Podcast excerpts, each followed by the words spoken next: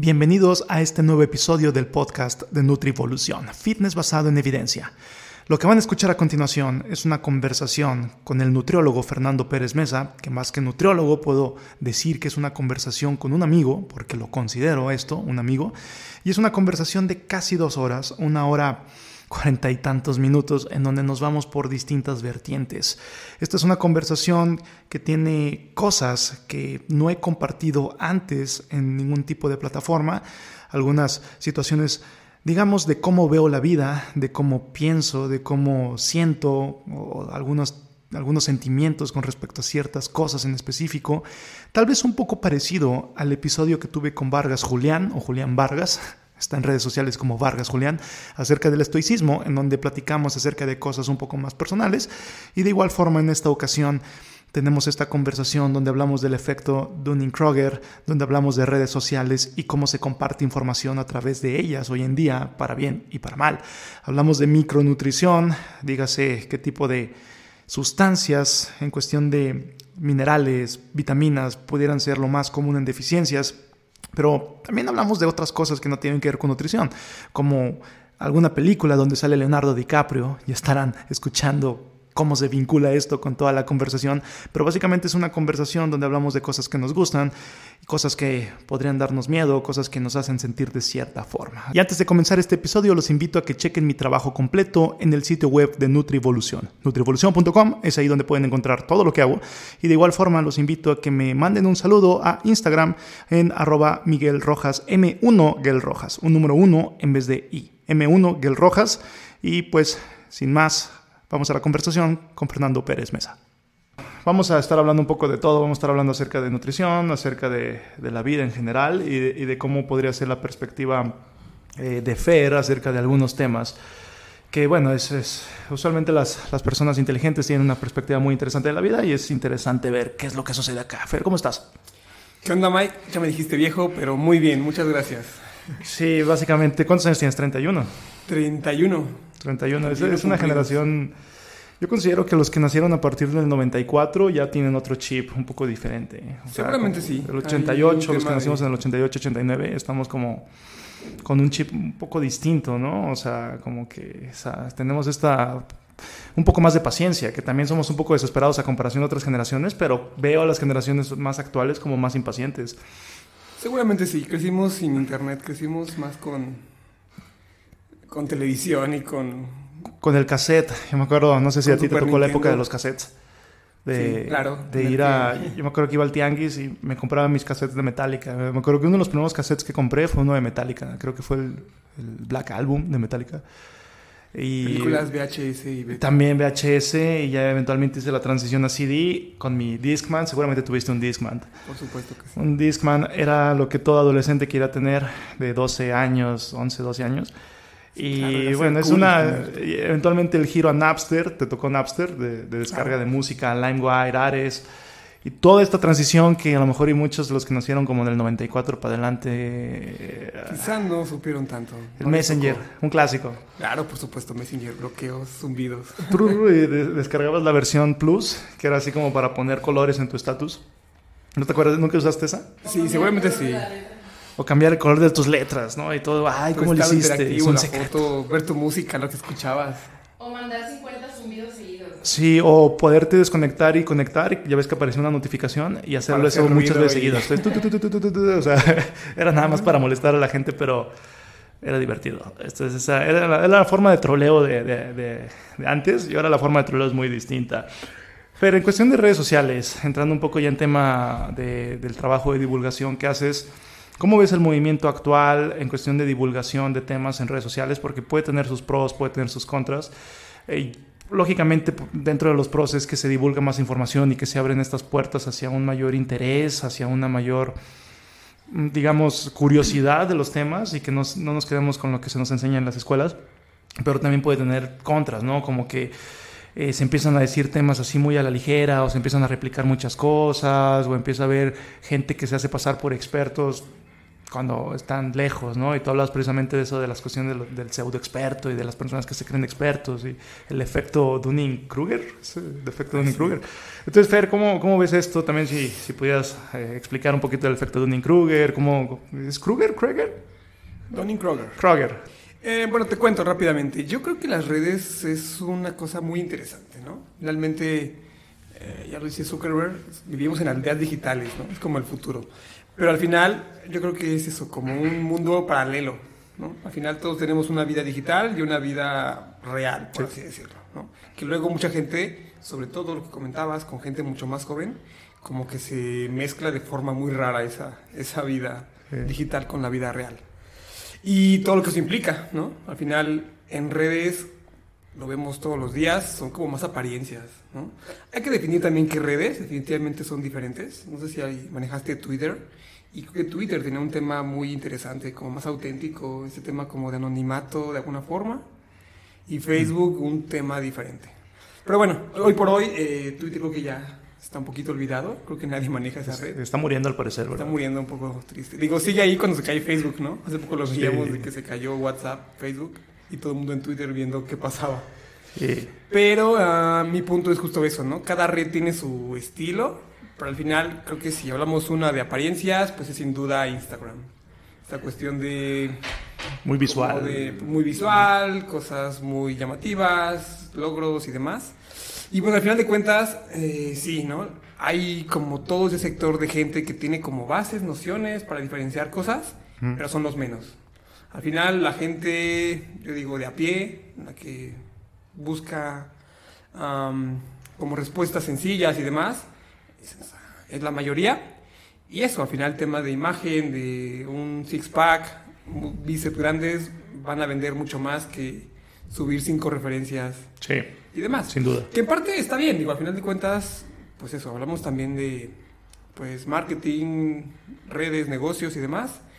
Pero creo que ahí justamente um, es interesante buscar como filtros. Que la gente, eso, busque también de alguna forma filtros. Lo cual no es sencillo, ¿no? Porque al final de cuentas vemos la complejidad de la información y demás.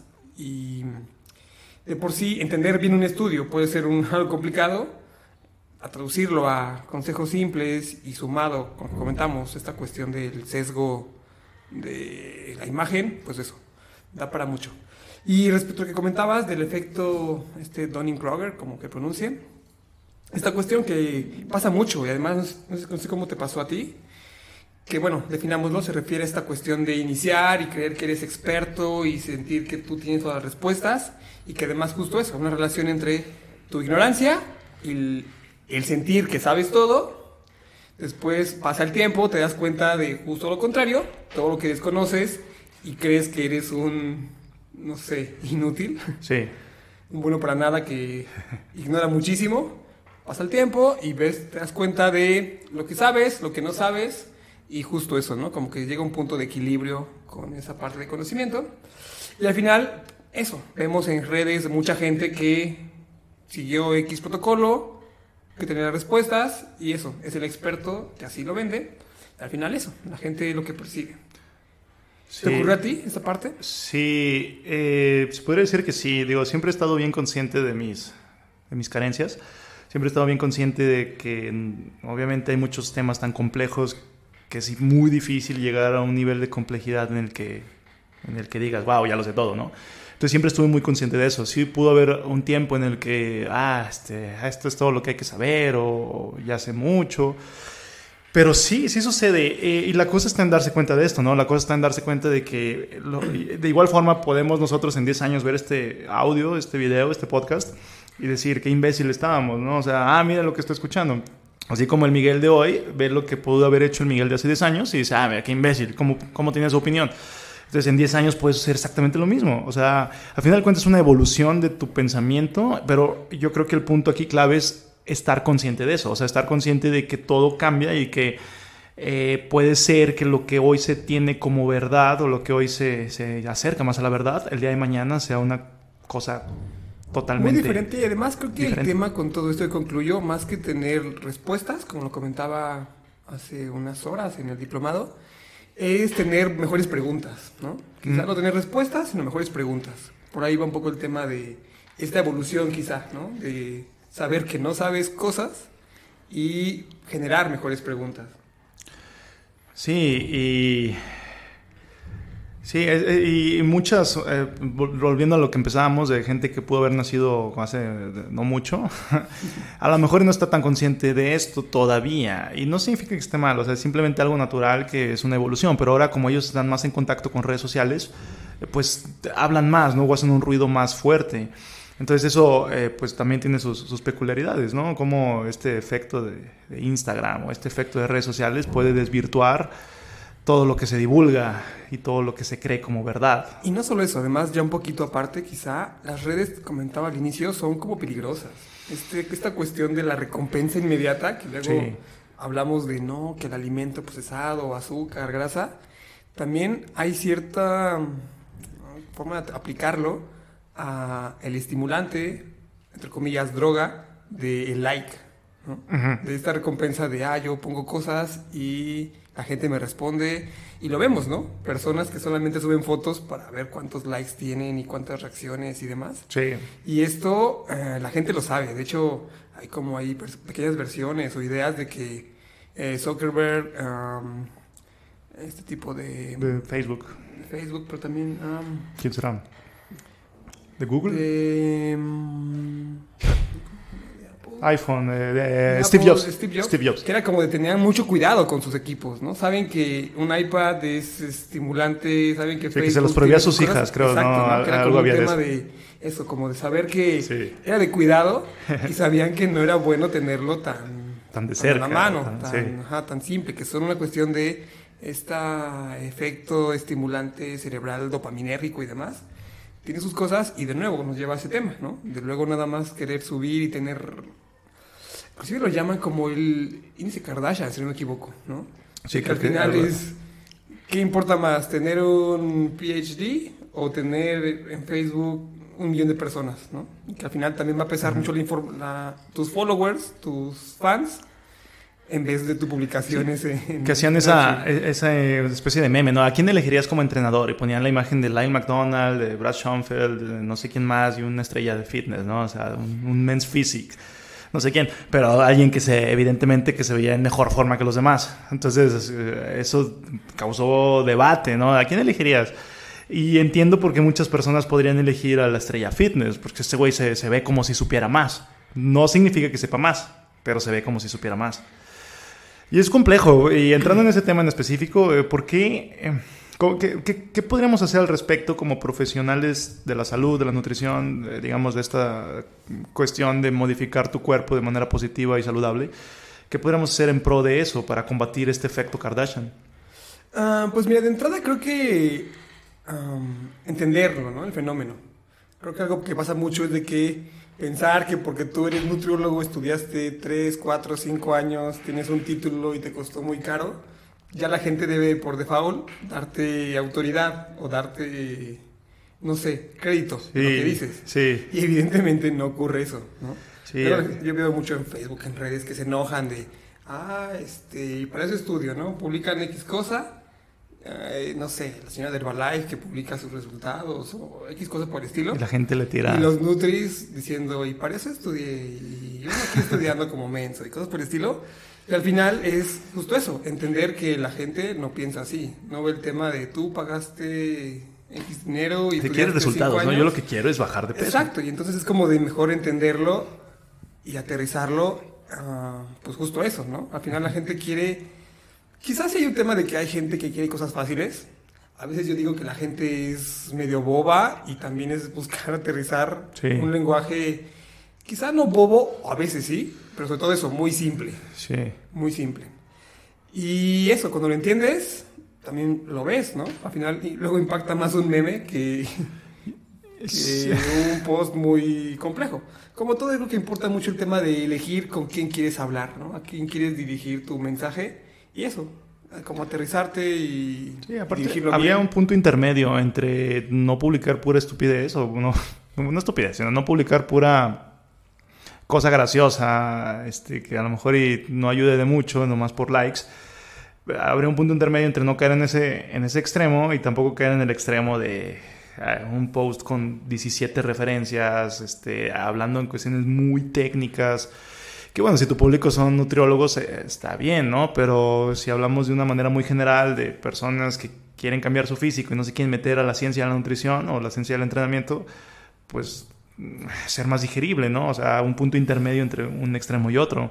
Pues de nuevo, eh, creo que el punto es eso, como entender que, que no por tener un título, no por traer bata, ya, tienes que tener por default autoridad para, para algunas cosas. Y no te da nada, eso y no luego te da nada. vende más eso, una foto bonita quizá, ¿eh? O sea...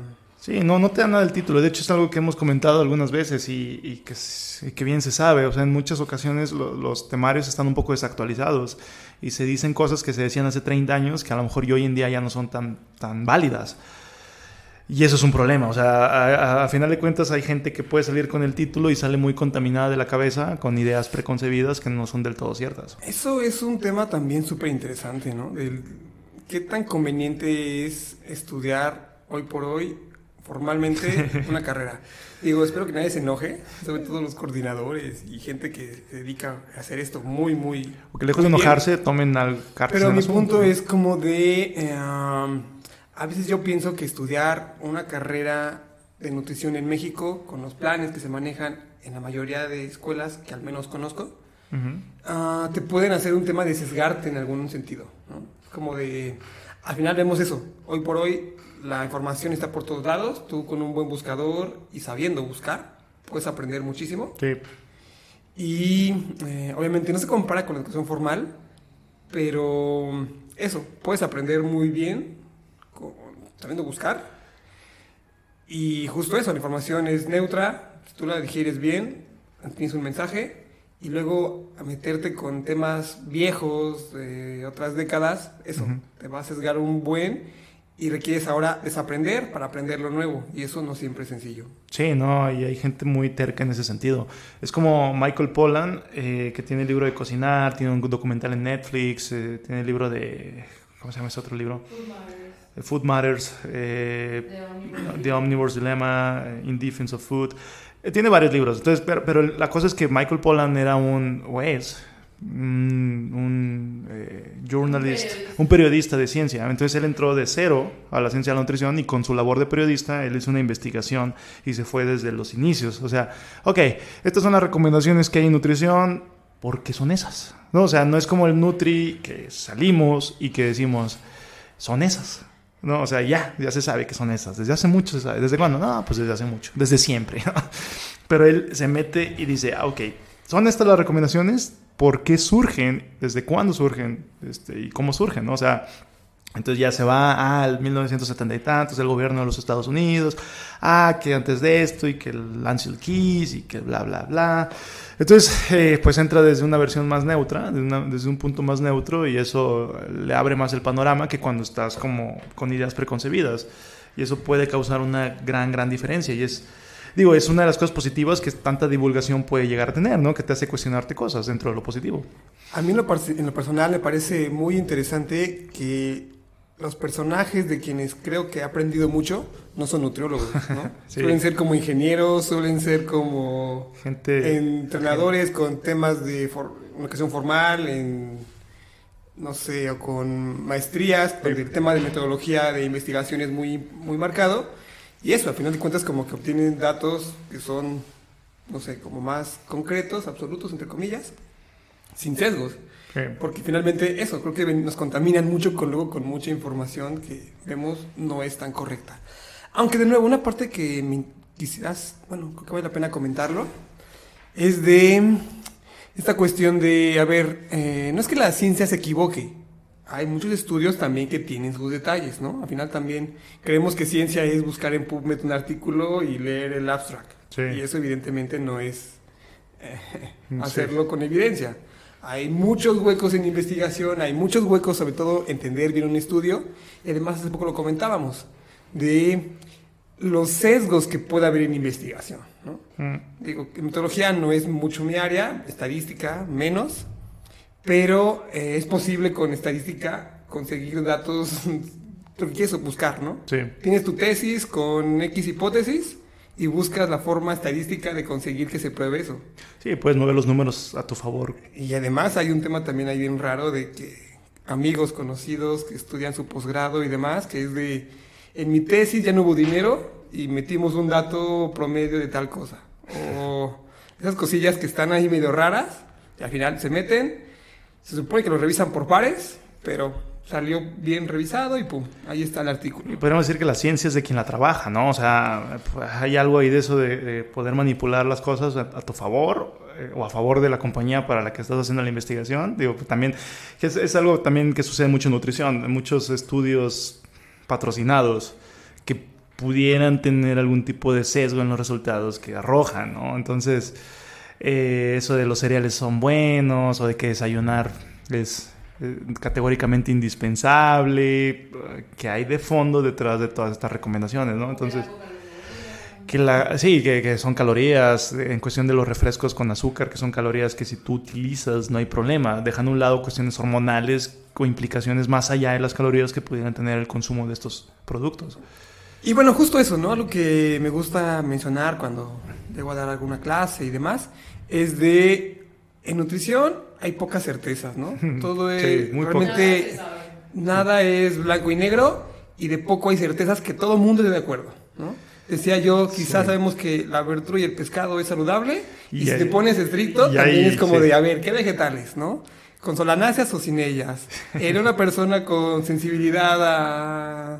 O sea, ni eso puede estar 100% certero. Exacto. Entonces es como de si nadie está tan de acuerdo con que comer vegetales de todo tipo es saludable, con detalles de que si, no sé, que si horarios de comidas, proteínas, cantidades, eh, origen de alimentos, grupos de alimentos, no sé, gluten, lácteos y demás cosillas, se vuelve esto un caos. Que de nuevo, aquí el punto quizá está en lo que te comentaba al inicio, tener mejores preguntas en vez de tener todo este puede comer sin, con moderación, ¿no?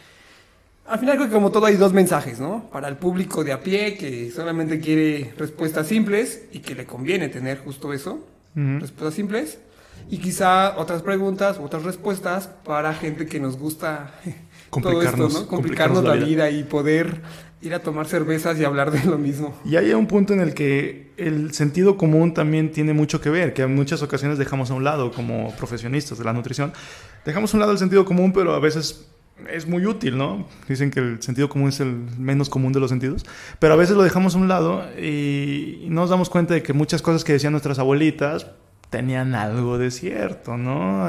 Y que a final de cuentas lo de las abuelitas es como generación tras generación tras generación y la sabiduría colectiva es muy sabia. O sea, decir, ah, estaban bien tontos. A, a partir de 1977 somos otros. Antes de eso, las recomendaciones oficiales estaban bien ignorantes, no sabían cómo comer, hasta que vino el gobierno y nos dijo cómo tenemos que comer, ¿no? Mi abuelito era un tonto porque decía que las tortillas eran buenas y ya se sabe que, que las tortillas tienen muchas calorías, y, o sea, no, no sé, o sea, detalles claro, así, detalles Que así. quizá también si te escucha alguien experto en metodología y demás a decir, ¿no? ¿Cómo crees? Y además eso... Digo, y eso lo menciono un poco por el hecho, un ejemplo que me viene a la cabeza, la medicina china, ¿no? Que es milenaria y no por ser milenaria es que sea necesariamente correcto o efectivo. Pero como comentas, igual, otro ejemplo. Algo ahí. Hay un tema, por ejemplo, que me viene a la cabeza, la comida hindú y la medicina hindú y ayurveda. Ayurveda. Sí. ¿no? Hablaban sobre esto, el curry es una super herramienta, la cúrcuma, la curcumina, y al final eh, esto, la gente procura o la incluye de forma regular. ¿Qué pasa? O se estudia y es de, ah, ok, Sí, el curry, la cúrcuma tiene curcumina que tiene efectos tal y tal tal y además se combina con pimienta negra, favorece una absorción y demás cosillas. Que otra vez, como comentas, hay una sabiduría ancestral que está ahí, uh -huh. que se refleja de alguna forma, pues eso. Con... es como, de alguna forma, o sea, lo, lo, que hacían a prueba y error durante miles de años, ¿no? Porque al final de cuentas vamos a decir, si alguien hacía algo y se moría, todos decían, no, ya no hay que hacer eso. Eh, o por si alguien hacía algo y le iba bien, decían, hay que hacer eso. Es como hace, hace poco estaba en una clase y estábamos hablando acerca de la sangre de, toro y que la sangre de venado y no sé, que se empieza a vender como suplemento. Eh, habría que echar ojo más a fondo, digo, desde una perspectiva muy amplia, porque habría quien diga, nada, eso no sirve. Pero desde una perspectiva amplia podría tener algún sentido, porque es, eh, algunas tribus bebían la sangre de los animales justo después de cazarlas. Entonces a lo que voy es, en esa clase pues eh, salió el comentario y pues también por esta sabiduría colectiva pudo haber quien se tomó un montón de sangre y se murió eh, y la gente decía, no, eso no, no hay que hacerlo. O pudo haber quien se tomó poquita sangre y le fue bien y hay que tomar, entonces es poquita. O sea, si tomas mucho ya te va mal y si tomas poquito ya te va bien. O sea, a final de cuentas como que prueba y error, prueba y error, prueba y error y muchas cosas que, que las, digamos, culturas han hecho pues son precisamente por eso, como por ejemplo la nixtamalización de, de, del maíz, ¿no? De las tortillas también tiene un cierto beneficio a nivel eh, vitaminas. Claro, o, sea, lo vemos hoy de eh, eso, es un proceso que encontraron para favorecer eh, su conservación. Estamos hablando de hace 600, 700 años. Y que vemos hoy actualmente de que ese método de tratar el maíz favorece una mejor digestión, una mejor disponibilidad de micronutrientes al final eran nutriólogos, ¿no? sí, no, estaban lejos, o sea, no existía la ciencia de la nutrición. Como el tema también del trigo, lo fermentaban y que hacer un tratamiento mucho más en forma, que vemos también que tiene sus beneficios de, a nivel digestivo, a nivel de absorción de micronutrientes, que un pan diferente si se eh, fermentó muy rápido. Sí, o, como suplementos como la rodiola, eh, que también fueron utilizados mucho y que hoy la ciencia hace estudios y bueno, podría tener algo en cuestión del cortisol, hormonas. Ah. Sí, claro, al final pensamos en, no sé, suplementos y es de, a ver, ¿qué estudio tiene, qué, qué producto tiene muchos estudios? Y ya, creatina, creatina, creatina, todo nos sirve, solo creatina. Ah, y es eso, como revisar otros contextos, revisar otra información y es de, ok, no todo es creatina hipertrofiar y tal, tal, tal. Hay más cosas que pueden tener un papel, ¿no? En un contexto quizá pues más amplio, más complejo. Te comentabas eso, que se llaman adaptógenos. Y empieza como un tema muy interesante, porque justo eso, o sea, detrás hay también una cuestión eh, milenaria, ¿no? Que hay de cierto uso, de cierto manejo para herramientas que al final, hace cientos de años, se requerían igual, em, digamos, medicamentos o herramientas para mejorar algunas cosas y surgían justo eso. De hecho, si vemos un tema también, antes las medicinas eran especias. Sí. Era como de ocupar, no sé, eh, jengibre, cúrcuma, clavo y demás. Y después las revisamos y es, ok, pueden ser de interés porque tienen tal sustancia, tal eh, polifenol y demás. Y de nuevo, como comentamos, hay un tema de sabiduría ancestral que está ahí. Sí, y antes las, las, lo que podemos decir como medicinas eran más de carácter más bien preventivo, o sea, podrían ser también un poquito curativas, pero ahora el sistema se enfoca más en curar y no en prevenir. O sea, ahora es como, eh, ya te enfermaste, tómate esto. Eh, y que, lo cual la nutrición pues podría funcionar mejor en cuestión preventiva que en cuestión curativa. Hay un tema, justo hace poco lo escuchaba, otro podcast en un canal, eh, sobre esto, ¿no? La medicina evolutiva que la llaman, y todos piensan que es como de, ah, cura con ajo. No tal cual. Lo que llaman es una ampliar la medicina y dejar de ser eh, de medicarla. Una, una, medicina que está enfocada al, al medicamento. Al final es diabetes, metformina, eh, y si está muy mal, insulina. insulina, ¿no? Si ya no hay control, insulina. Y vemos justo esto, que para cada tipo de patologías y demás hay ciertos aspectos. Este enfoque de centrar en medicamentos fue muy útil en enfermedades em, agudas, infecciosas, ¿no? O sea, fue de antibióticos y ¡pum! Cambió radicalmente el escenario. Sí, que la, investigación en infecciones, o sea, si es blanco y negro, o sea, si es, te, salvaste o no. Sí, buscar justamente un origen, ¿no? buscar el origen de una patología. El tema es de que vemos hoy de que nos morimos pues, de enfermedades crónicas degenerativas no transmisibles, obesidad, diabetes, cáncer y demás. Y el origen... Lo peor que no nos morimos. Sí, nada más aumenta nada más las complicaciones de la vida, ¿no? O sea, nomás estás con las complicaciones. Vivimos más o vivimos peor, ¿no? Pero hay un tema sobre esa cuestión de los años de la vida. Pero bueno, el punto es de que justamente hoy tenemos enfermedades más complejas que no tienen una causa única, ¿no? El tema no es eh, que las células beta del páncreas dejan de funcionar. En un momento podemos resolverlo así, pero es porque ya no trabajan tan bien nos lleva a temas de estilo de vida, ambiente, bla, bla, ¿no? ¿Qué significa eso? De que tenemos que tener una, una visión más global de, pues, de la enfermedad, ¿no? Y justo pasaba eso, de que se centró mucho en, en medicamentos, en un- una causa y un medicamento para mejorarlo, y vemos que el estilo de vida es fundamental para estas cuestiones, en donde la nutrición tiene una parte muy importante, pero también aspectos que creo que cada vez pegan más. ¿A qué me refiero? Actividad física, tipo de actividad física, manejo de estrés y sobre todo también inclusive muy común últimamente el tema de hasta tu sueño. ¿no? Sí. Otra variable también súper importante que cobra relevancia. Y es irónico porque eh, cada vez hay más estudios, cada vez sabemos más de nutrición, de salud, eh, etcétera, y cada vez hay más problemas de esta índole, ¿no? Eh, y esto, por ejemplo, lo puedo conectar, ya vinculándolo un poco más en específico a nutrición y a lo que estuvimos hablando de las generaciones y todo esto, a la cuestión de los macros, de que, bueno, se descubrió que los macros, que tienen tantas calorías y que el balance energético es una de las principales cuestiones para subir o bajar de peso y esto se asoció con que es las principales cuestiones con salud. Pero podría haber un panorama más amplio que eso, ¿no? Por ejemplo, este, en cuestión de estilo de vida, eh, en cuestión de hábitos, eh, a veces, eh, o bueno, te, te das cuenta que no todos son macros y que para poder prevenir enfermedades o para poder mejorar tu calidad de vida, sí tienes que mejorar la calidad de alimentación más allá de los macros. Eh, de acuerdo, justamente lo comentamos hace poquito, fuera del aire, esta cuestión de que hay como una evolución ¿no? en las personas respecto a su dieta, que te das cuenta que quizá el tema de la edad tiene cierto papel, Que no estamos- o después sea- de los 30, Yo me imagino, a los 31 pensamos esto, no sé cómo a los 40, o sea, te digo, en 10 años, no sé, volteando a ver esto, qué es lo que vamos a pensar, ¿no? Así como, ah, sí, claro, tu visión No de, sé. de la vida, no sé. tiene mucho que ver seguramente. Pero mi punto es justo eso, de que te das cuenta de que, oye, si como al- tal alimento y pongo atención, quizá no me, también no estoy, ¿no? Si muevo este elemento, mejoro en esto. Entonces, como que te vuelves más receptivo sobre eso, tus, los estímulos del ambiente y ver cómo te impactan, ¿no?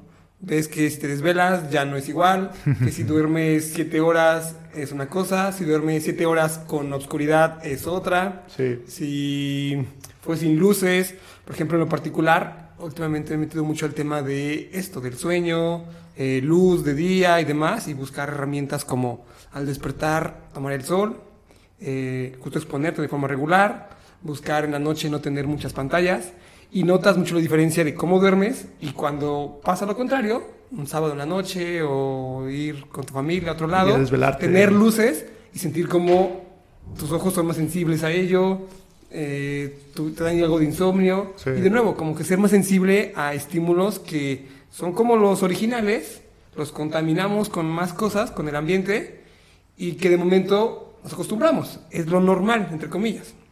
Pero lo normal no siempre es que sea lo correcto, Lo más saludable. lo saludable. Sí, la mejor, la, para mejorar tu calidad de sueño se inicia desde el día, ¿no? Entonces, eh, ¿cuál es tu- eh, pues, en este, en este sentido, cuál es tu opinión de la melatonina? Digo, si pudiera haber algún tipo de, en tu, digo, en lo que has indagado en el tema, si pudiera haber algún tipo de consecuencia negativa de estar utilizando melatonina frecuentemente para dormir. Ah, pues mira, otra vez, hay una respuesta rápida y respuesta compleja. Respuesta rápida va, eh, se puede usar, se puede considerar, ¿no? Tiene un papel relevante, tienes insomnio, insomnio ocasional, la tomas y mejora. El tema es como, eh, ¿qué opinas del café? Al final vemos que son pequeños parches, ¿no? Mm. ¿El café es útil para despertar? Sí. ¿Te da energía? Sí. Eh, ¿Estás mejor con cafeína? Seguramente sí. ¿Puede seguir así muchos años? Posiblemente sí. Pero llega un punto, a los 38, 50, 45 años, en donde ya te das cuenta que estás cansado, que requerías dormir, no tomar más cafeína. ¿no? Con la melatonina es un poco similar. Al final es, ¿qué requieres para dormir? No tener el Facebook abierto a las 11 de la noche en la cama, ¿no? Sí. no tener la pantalla prendida y ver que te duermas hasta que te aburras. Eh, que era mejor tener tu ritual de dormir, un cuarto oscuro, un poco frío, para que duermas bien, moverte en el día, que te dé luz, ¿no? Es un poco el tema con todo esto, que al final creo que vivimos con muchos parches, ¿no? Sí. Con cafeína en la mañana para despertar, con un preentreno para rendir, Fármacos para con enfermedades. un- con cafeína para despertar, con melatoni- melatonina para dormir, Sí. y al final eso, o sea, ¿puede servir? Sí, porque es finalmente el estudio, la investigación que te dice que este nutrimento, que este suplemento te puede dar esto. Lo ocupas y funciona. Pero de nuevo, eh, al final el cuerpo tiene sus mecanismos mucho más complejos como para decir que es finalmente ese elemento comprado en farmacias. Sí, no, o sea, te enfermaste, ah, te damos esto. Estás durmiendo mal, ah, te damos esto. Otra vez, quizás es diferente con una bacteria en particular. Es la Helicobacter pylori. O es, bueno, esa es muy complicada de matar. eh, un estreptococo. Sí. Su antibiótico específico y listo, se resolvió el tema. Pero eso es algo agudo. Sí, sí. ¿Por qué no duermes durante tres semanas? No es una bacteria, es tus hábitos de estilo de vida, de, de sueño, que, que implica cambiar algo. Y al final, creo que es justo eso buscamos, creo que buscamos modificar nuestros genes antes de querer cambiar nuestro estilo de vida. Sí, y esto también, estos hábitos tienen mucho que ver con el ritmo de vida actual, porque eh, la vida cada vez es más complicada. No sé si esto sea algo que se repite en las generaciones o, si es algo exclusivo de esta generación. Me imaginaría que es algo que es como de todas las generaciones, ¿no?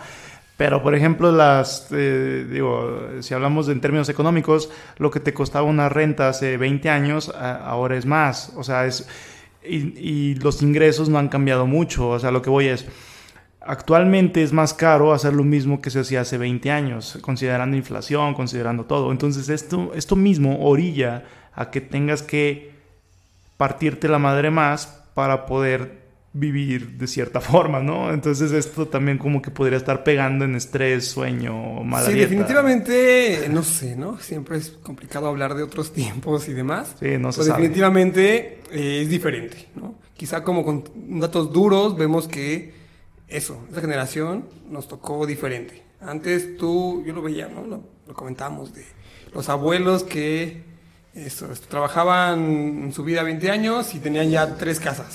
sí. Y después la generación tuvo un hijo que llegó a la universidad y Sí. ya, fue no millonario, pero le fue bien sin problemas económicos. Y hoy en día la gente estudia una carrera y se va a un posgrado porque tiene una beca para poder seguir viviendo más No, o ni menos. hablar de comprar un- una casa, o sea, es rentar un cuarto en un Digo, departamento. finalmente seguro no soy economista, pero hay un tema de que es diferente hace 50 años. Y lo que sigue también no parece que sea tan el panorama no se ve un pronóstico no tan favorable. Sí, no tan favorable, ¿no? Y con el tema da también para hablar mucho, para filosofar un rato. Pero otra vez, ¿qué implica eso? ¿Qué implica que tus factores como económicos y lo que eso implica va a impactar a tu estilo de vida y a tu salud de alguna forma, ¿no? Ese estrés, esa inestabilidad, ese ritmo de trabajo, eh, quizá por eh, nocturno, quizá con más pantallas también, Sí. justamente que es otro tema importante de que eh, cambió mucho. Antes era como de 9 a 6 y después ya te vas a tu casa. Ahora trabajas en tu celular. No sé, esa parte como que también hay una cuestión de salud y tecnología que va para rato. Sí, y, no solamente es cosa de que las cosas básicas son más caras, sino que también hay más cosas que no son básicas, pero que también mucha gente las quiere. Por ejemplo, no, que quiero el celular de esta gama, este tipo de carro, este lujo. Y eso también puedes, puede- o sea, y lo puedo vincular también con lo que platicábamos al inicio de las redes sociales, de que también puede venir muy de la mano con complacer a los demás, complacer entre comillas, o, más bien con apantallar a los demás, ¿no? Eh, con así como, ah, véanme, tengo este coche. Eh, a lo mejor eh, te tuviste que partir la madre o todavía lo debes y tienes 10 años en deuda para poder haber pagado ese coche, pero ya lo estás presumiendo en tus redes sociales, ¿no? O sea, y dices, ah, mira, salido de agencia, mi coche tal, ¿no? Modelo tal, tal, tal. Y eso también es un problema, digo, vinculado a todo esto, redes sociales, estilo de vida, estrés, etcétera, que pues también es algo que podría estar ahí como afectando la calidad, porque en cuestión estadística estamos cada vez más enfermos, más tiempo, más cantidad de gente, y eso también podría estar siendo parte del problema, ¿no? O sea, digo, eh, no sé cuál sea tu opinión aquí. Sí, pues mira, justo lo comentaba al inicio, ¿no? Hay como tres mundos o tres vidas que tienes. La digital, la real y... No sé cuál sea la otra. La digital, la real... Caray.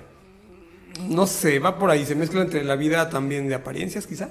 Pero bueno, el punto es justo eso, de que la digital es una y la real Y la es- que es crees otra. que es, ¿no? O sea, la digital real y la subjetiva, no sé. Ah, quizá, quizá Pero bueno, sí, la, la diferencia está entre la digital y el la punto real. justo es eso, de que finalmente, eh, y se mezclan de forma muy rara, ¿no? Sí. Esta cuestión, como, como lo comentas.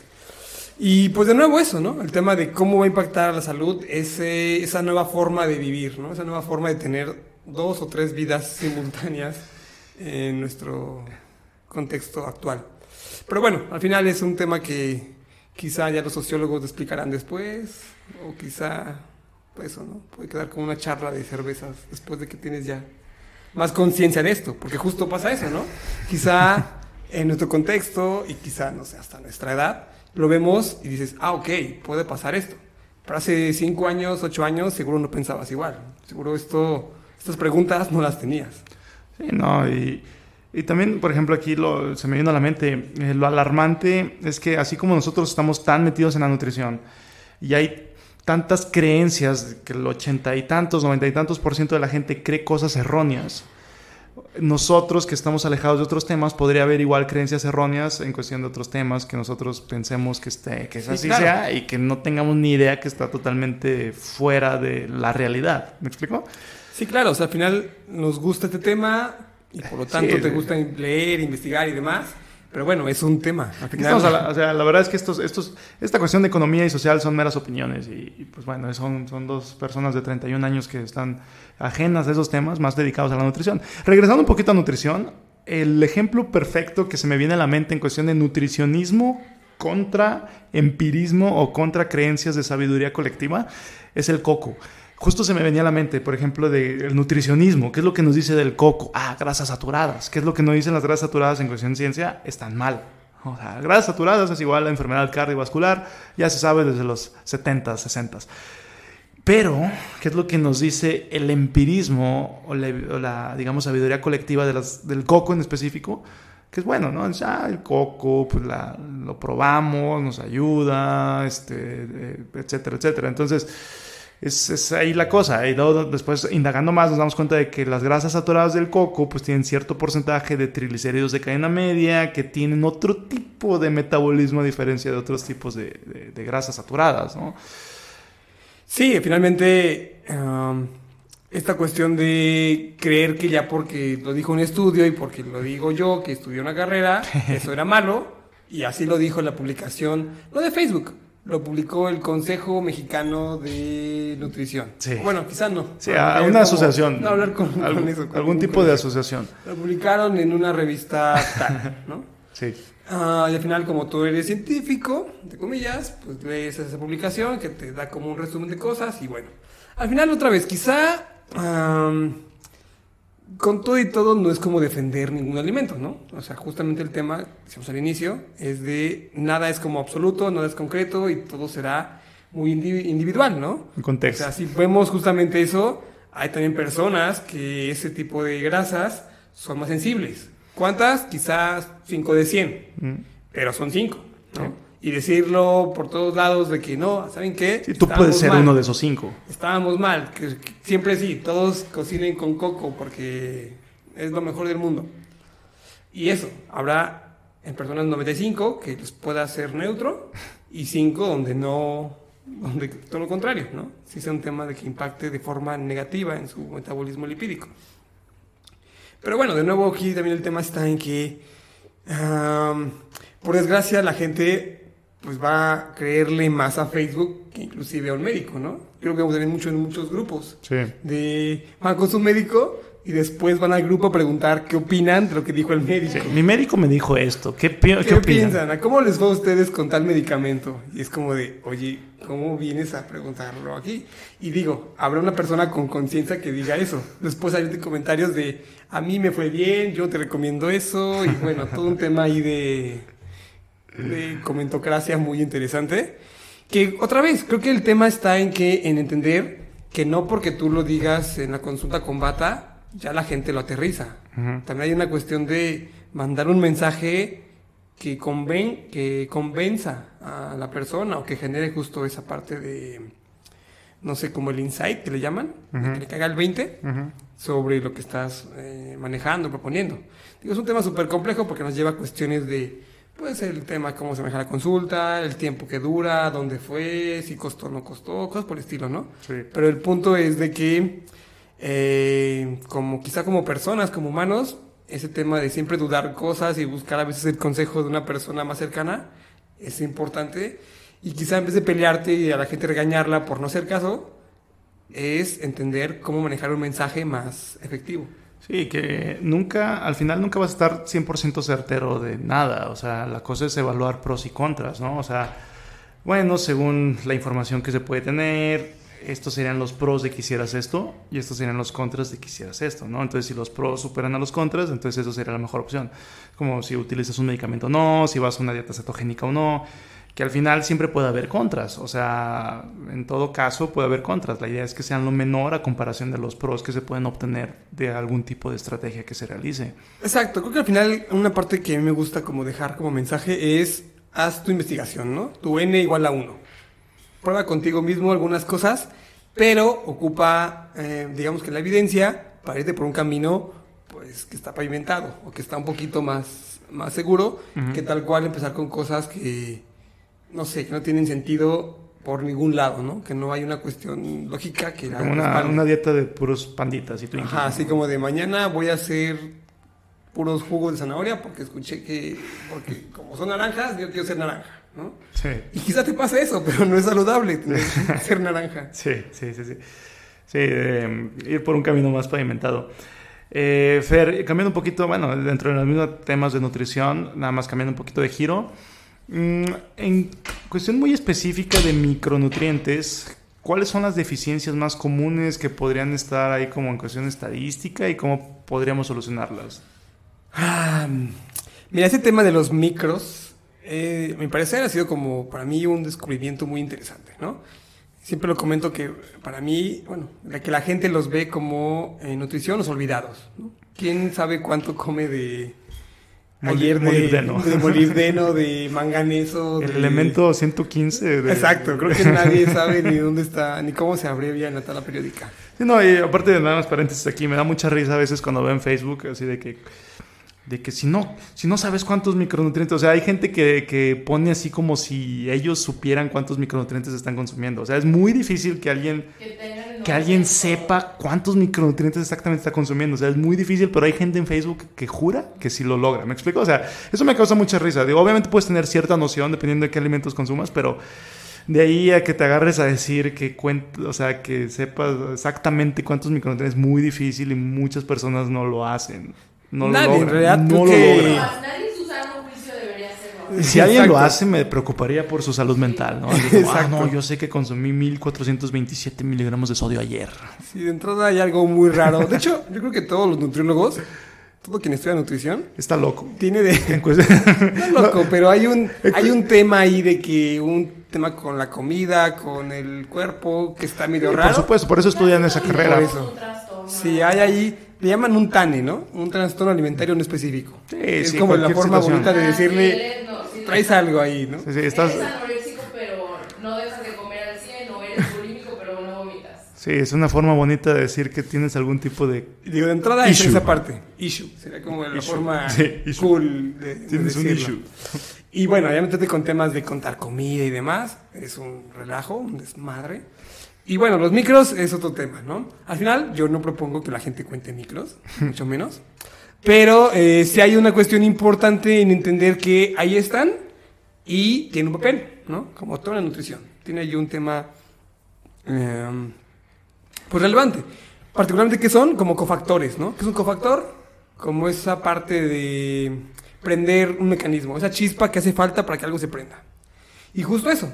Al final, eh, ¿cuándo puede haber como una deficiencia de algo? Pues otra vez, depende de la dieta, depende de qué estás comiendo.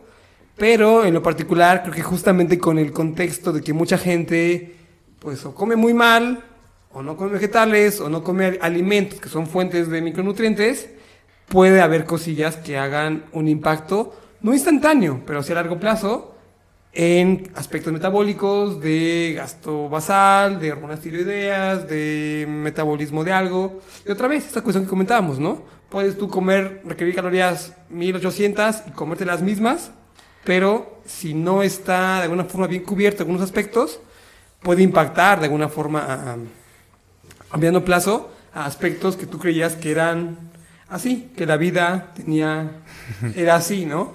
Pongo un ejemplo. Hay una relación importante entre eh, la vitamina D y cómo está en suero, en sangre, y cuestiones de, en mujeres particularmente, de cólicos menstruales. Entonces es como de, am, ¿tú crees que es normal que en tu periodo, en tu regla, haya mucho dolor? Cuando en realidad pues no es así. Sí, ¿no? hay algo que Debe anda mal, ¿no? algo anda mal, ¿no? No es normal tener dolor. Pero ¿qué ocurre? Que a nivel cultural, social, pues eso, son días donde siempre hay dolor, malestar y es normal estar en cama. Bueno, la normalidad no significa que sea lo saludable, lo mejor, ¿no? Pero bueno, con los micros, particularmente ahorita mencioné ese, y es quizá el más importante, el que más estudios hay, ¿Vitamina D? de vitamina D, ¿no? Porque al final de cuentas hablamos de una hormona en el cuerpo. Pero si nos metemos más a detalle, hay muchos más. Hay el tema de hierro, hay el tema del zinc y sobre todo del magnesio, que es el mineral con estudios en la mano que hay más deficiencia a nivel global. Y lo recalco porque su relación o su efecto eh, o impacta en más de, son creo que 300 reacciones en el cuerpo, Mm. que van desde temas de insulina, temas de presión arterial, temas óseos, temas eh, metabólicos y demás, ¿no? Entonces es como, otra vez, siempre comento que cuando puede ser de interés un nutrimento, ya sea macro o micro, cuando hay deficiencia. Sí. Te falta proteína y comes proteína en un batido, ahí está. Ya se resolvió y te fue útil. ¿Cuándo puede ser útil un micronutriente? Si te falta él. Y eso, con estudios en la mano, vemos, revisamos que los dos más comunes al menos van por ahí. La vitamina D y el magnesio. Y me llama la atención cómo explicabas en, en la clase eh, este estudio donde se ven los alimentos densamente más nutritivos y pues precisamente las lo que son las carnes y las plantas, ¿verdad? O sea, carnes y plantas son los que representan en mayor cantidad de micronutrientes por gramo de producto. Hay un, el concepto que se llama densidad nutricional, Sí. que es justo eso. En una caloría, ¿cuánto contiene de nutrición? ¿no? De o proteína, de, sobre todo de micronutrientes, ¿no? de vitaminas y minerales. Y se concluye que los alimentos más densos en nutrición son los vegetales y las carnes. Que eso nos lleva justamente a tener mínimo una noción de que nuestra dieta debe tener como base sí vegetales y también proteínas. Que si lo revisamos después, pues justo hay algo, algo hay de eso, ¿no? De que la cuestión de buen aporte de fibra y de vegetales y de proteínas, metabólicamente, pues suelen ser como positivos. Sí, y bueno, eh, una dieta cetogénica o una dieta paleo que también tendría esta característica de brindar más cantidad de productos de origen animal y de plantas, pues podrían tener varios beneficios más allá de la, de la composición de macronutrientes, ¿no? En este caso, en composición saciedad, en cuestión micronutrientes, en cuestión cubrir deficiencias potenciales. Sí, justamente hay un tema súper interesante porque además pensamos en saciedad y es de, ah, pues come proteína, ¿no? Te sacia.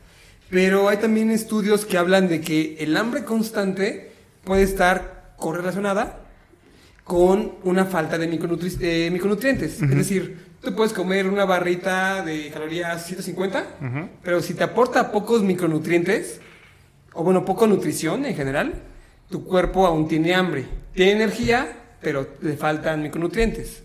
En cambio, si aportas un alimento con más nutrición, la saciedad puede ser más marcada.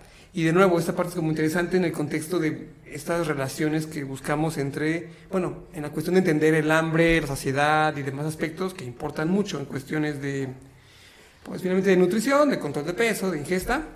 Y eso nos lleva al tema de ubicar que los micronutrientes tienen un papel quizá no tan estudiado, pero va por ahí.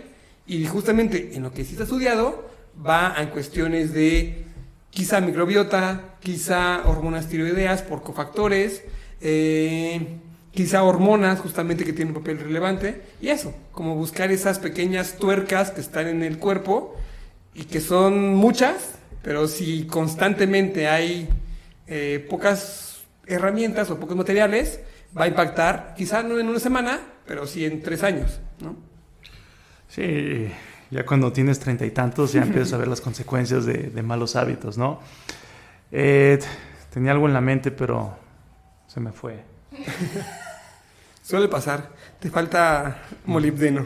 Sí, creo que me falta algún tipo de algún tipo de micronutriente. Tenía algo en la mente, te lo juro que era algo importante. Bueno, de momento justo esa parte, ¿no? De los micronutrientes. Y otra vez, ¿cuándo son como relevantes? Cuando comes poco, ¿no? Al final, si lo revisamos... Ya recordé lo que iba a decir. Es más común con personas que están constantemente a dieta. ¿Quiénes vemos que son eso? Las mujeres, ¿no? Sí, aparte, bueno, ya recordé lo que iba a decir, ahorita lo, lo menciono, pero en, esto, en este caso de las mujeres, pues es un, es un problemón, ¿no? Porque una mujer, por ejemplo, a dieta, son menos calorías de las que podría tener un hombre, son menos potencialmente micronutrientes que pueden ingresar, porque las. Y, y más si se hace un esquema, a lo mejor no tan variado, no tan. O, por ejemplo, que se quiten los alimentos de origen animal, que son los densamente más nutritivos y todo esto podría ser más complicado y podría haber más propensión a que haya deficiencias junto con cuestiones del ciclo menstrual, dígase la, menstruación como tal. Entonces es un detalle, ¿no? O sea, las mujeres realmente tienen un panorama más desfavorable, eh, lamentablemente. De hecho, muy triste. Sí, sí, está, está, está si lo vemos también, digo sí. triste por, o sea, por cuestiones de información súper sesgada. Busca en Google dieta, nutrición, mujer y vas a ver a mujeres sonriendo con una lechuga, sí. ¿no? y busca dieta, nutrición hombre, o sea, verlo comiendo un bistec. Sí, ¿no? sí, sí. Entonces, sí. esa parte también como. Una cuestión también muy cultural, ¿no? De, Sí, de, claro, el o sea. hombre, carne, la mujer, verdura. Hay una cuestión también como natural o innata en sabores eh, salados y el famoso umami, que le llaman. Ajá. Y en mujeres una predilección por sabores dulces, ¿no? Y energía rápida. Pero bueno, es otro show ahí como que también más antropológico. Pero el punto justo es eso, yo diría que es un poco triste el panorama de mujeres en cuanto a tanto información y demás. Y no solo eso, como di- no solo información, sino digamos que en su cuestión de la vida y nutrición, porque son mucho más complicadas, requieren menos calorías, hay más trastornos, hay más eh, deficiencias, hay más... Eso impacta mucho más en ellas y bueno, un tema ahí... Sí, ven, ven Instagram y ven a la modelo con 12, 13% de grasa, o sea, sí, una cuestión también como a nivel de... cuadros marcados. Para que una mujer tenga los. Claro, para que una mujer tenga los cuadros marcados, o sea, es muy estresante para las que ven el Instagram y piensan que eso es fit, ¿no? O que eso cualquier mujer lo puede conseguir, cuando no cualquiera, no cualquier Y mujer podría eso, conseguir eso. Que la imagen, la chica de la imagen se dedica a eso. Sí, ¿no? claro, y Y, la otra persona hace, hace- es mamá, trabaja. este, Aparte, la chica que se dedica a eso podría tener algún tipo de ayuda, no sé, quirúrgica, farmacológica, eh, eh, social. Incluso, o sea, la- las mismas chicas que se ven así en las fotos no se ven así en la vida real, ¿no? O sea, incluso ella misma, dígase, modelo. Por que todo el tiempo. No todo el tiempo se ven así. Incluso, o sea, en la iluminación, la, la cuestión de edi- la edición post, eh, fotografías, eh, cuestión de software y todo. Pues no se van a ver así en el día a día, no todo el tiempo. O sea, ni siquiera ellas se ven así. Ni siquiera ellas. O sea, Pero mira, es un tema súper complejo porque otra vez, aunque la modelo quiera ser como más neutral, va a ver que si sube una foto así, tiene más reacciones Sí, por que si supuesto. no.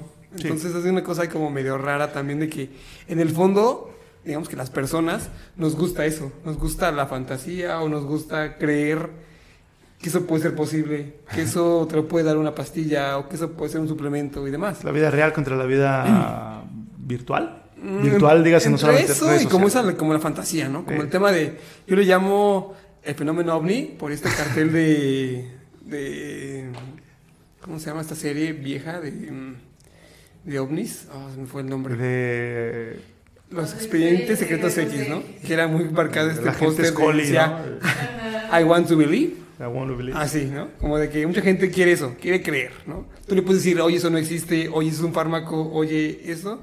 Dices, No, quizás sí, quizás sí se puede. Como la celulitis, yo creo que es el ejemplo perfecto, ¿no? La celulitis, o sea, así que es que la celulitis se ha dicho miles de veces que no se quita. Y sigues haciendo cosas para que se te quiten la celulitis. O sea, Es como de, a ver, voy a buscar ese estudio a ver si esto puede ser, ¿no? Sí. Sí. Al final creo que como humanos quizá es eso, como quizá no es un tema tanto de divulgación y de hacerle De entender, fe. ¿no? Es un tema más de fe. Es un tema, ajá, y las creencias es una parte del cerebro diferente y ahí aunque tú le digas a la parte derecha, ¿qué es esto? La parte izquierda va a pensar eso y es más grande quizá y eso, ¿no? Y a lo mejor eso se vincula con, con esto que hablamos de Brad Schoenfeld, Light McDonald contra un modelo fitness. Quiero creerle más a él porque él se ve mamado, él se ve como yo quisiera verme, entonces quiero creer que él sabe más. No me importan sus Y tu doctorados. cerebro interpreta eso y eso, ¿no? Realmente hay un tema de querer creer. Y no sé, quizá el, el consejo es entiende el mensaje y uno, o quieres dirigirte a la persona que quiere creer, o quieres dirigirte a la persona que digamos que está más... ¿Y qué se puede hacer ahí? O sea, eso- o sea, entramos en un dilema existencial muy complejo. Porque, o sea, ¿qué, qué hacemos? Eh, Esto me recuerda, por ejemplo, a la, a la película de. No sé si la llegaste a ver. A lo mejor esto. digo, se, se- se vincula. Pero a la película de Leonardo DiCaprio, la de Shutter Island. No sé si viste. eh, O sea, es, es una película donde empieza con dos investigadores que llegan a una isla. Oye, ¿Sí sabes cuál? Entonces, que, es así como, no, pues estamos investigando, es como un, hospital psiquiátrico y que estamos checando. Entonces, bueno, es un twist. aquí viene un spoiler. Obviamente es una película ya hace como de 15 años, 10 años. O sea, voy a spoilear, pero si no has visto esa película, entonces, o sea, ya, o sea, ya te lo perdiste, ya viene el spoiler. Entonces, al final resulta que este sujeto, el investigador, era como que el que estaba loco, ¿no? O sea, era el... Entonces, ah, todo era una especie de esquema para que volviera a vivir esto, tratar de curarlo, la que sea. Pero al final él dice, ¿qué prefieres? ¿Vivir como un monstruo eh, o... No, ¿Cómo era? vivir, vivir como un monstruo o, o- o- o morir eh, en tu fantasía. en tu fantasía, exacto. Sí, o sea, quiero creer, entonces, eh, pues hay gente que quiere creer y, y que se hace, ¿no? O sea, se respeta, o sea... Y ¿cuál- te comías feliz con eso, ¿no? Con eso es suficiente para ellos. y Aquí la es pregunta es, ¿realmente feliz? O sea, ¿realmente serán felices con eso o quieren creer que son felices? ¿Qué es la felicidad? Pero quizá la pregunta sería, sería de, ¿y tú quieres resolver eso? ¿Tú quieres que sea feliz? ¿Es tu chamba mejorarle esos aspectos? No sé, es como un tema ahí súper complejo, ¿no? Hay gente que yo digo que, que va al nutriólogo para decir que va al nutriólogo, ¿no? Quizá no hace nada y solamente va con el nutriólogo más, más pro del momento, más cool, Más de para moda. decir que va con ese nutriólogo, ¿no? Igual el tema de apariencias y demás. Sí. Pero eso, o sea, finalmente es, eso va a existir, eso existe y no por tener tu bata blanca va a cambiar. No, eso me recuerda a personas que, o sea, he visto algunas publicaciones de, no, pues mi misión es combatir este, la charlatanería. Y se respeta, o sea, sí, sí entiendo el punto, pero hay gente que quiere creer en charlatanes y por más que les digas, no, esa pastilla no va a hacer que bajes de peso, esa pastilla no va a hacer que ganes masa muscular, o sea, ay, no, aquí está la... cien- Ah, Por más que les digas, hay personas que jamás te van a hacer caso, entonces pues eh, hay gente que simplemente no quiere cambiar eso y, y por más cosas que les pongas enfrente no lo van a hacer. Entonces sería como una tarea inútil tratar de convencer, aquí ya estoy hablando de convencimiento como tal, no de información, sino de convencimiento. O sea, como, ya no te quiero informar, ya quiero convencerte, es que tú estás mal, estás mal, quiero que, que caigas en cuenta de que estás mal. Ahí sí, ah, ¿qué tan, qué, qué tan productivo será eso, no? Porque hay gente que simplemente no quiere hacer caso y está en su derecho de no hacer caso. Cada quien es libre de creer lo que quiera creer. Pues sí, al final, como te digo, no es tu papel esta cuestión de querer cambiar el mundo Sí, es como en redes sociales, ¿no? Leonardo, es que el papel no me acuerdo cómo se llama el personaje, Leonardo DiCaprio en esa, en esa película, pero pues al final te das cuenta, o sea, dices, no, bueno, ese ese güey como que sí, sí sabe que está mal, pero le vale, o sea, prefiere ignorarlo. ¿Cuál es el problema con eso? Ninguno, o sea, es como, es aceptable, ¿no? O sea, si eso te hace sentirte mejor, si eso te hace lidiar mejor con la vida, ¿qué se le hace? Bueno, Ir a terapia. Ese es un consejo, por cierto, es un consejo que, que para muchas personas que buscan mm, asesoría en nutrición, o para cierto porcentaje de gente que busca asesoría en nutrición, podría ser buena idea también buscar un- un- una ayuda en cuestión psicológica. Porque sí me ha tocado, eh, o sea, sí es un hecho, mucha gente que tiene un problema con la alimentación, eso solamente es una manifestación de problemas que vienen de más de, fondo, ¿no? Entonces hay gente que simplemente quiere poner un parche, volvemos a esto. Ah, es que este, tengo un problema de sobrepeso porque peso 200 kilos. Espérate, o sea, al pesar 200 kilos no es normal, hay algo más de fondo. de Sí, no, son- 200 no es el, ca- no es azúcar del café, no es No, ponerle... no, o sea, y aparte solamente es así como, bueno, si tú, si tú sabes que lo que estás haciendo está mal y está muy mal porque ya pesas más de 200 kilos, ¿por qué lo sigues haciendo? O sea, algo tiene que estar mal dentro de ti como para que lo kilos haciendo, ¿no? Entonces sí, y es un consejo, o sea, ir a terapia aparte es un consejo como mal visto, ¿no? O sea, como que la gente dice, ¿cómo voy a ir a terapia? No, y además- ¿Acaso me estás diciendo loco? quizá yo lo ampliaría como a todo mundo, ¿eh? Sea nutriólogo o no nutriólogo, busque, es una Sí, cuestión. sí, Es una inversión en, en salud mental, que también hay un tema ahí de que está relegada en México de forma importante. Pero bueno, consejo Sí, rápido, En México está mal visto. ve a terapia en tu vida alguna vez. Es interesante y aprendes mucho de ti. Sí, eh, sí, digo, yo por ejemplo tengo cinco años yendo a terapia. O, o sea, no cada semana, en un inicio sí fue cada semana, pero ya después fue más esporádico. Pero sí tengo desde más o menos como el 2015, 2014, 2000, sí, 2014. Entonces, o sea, y, pues está cool, ¿no? La- yo creo que la gente que no va a terapia es la gente que más lo necesita. O sea, la gente que más se niega a ir es la gente que más podría necesitarlo.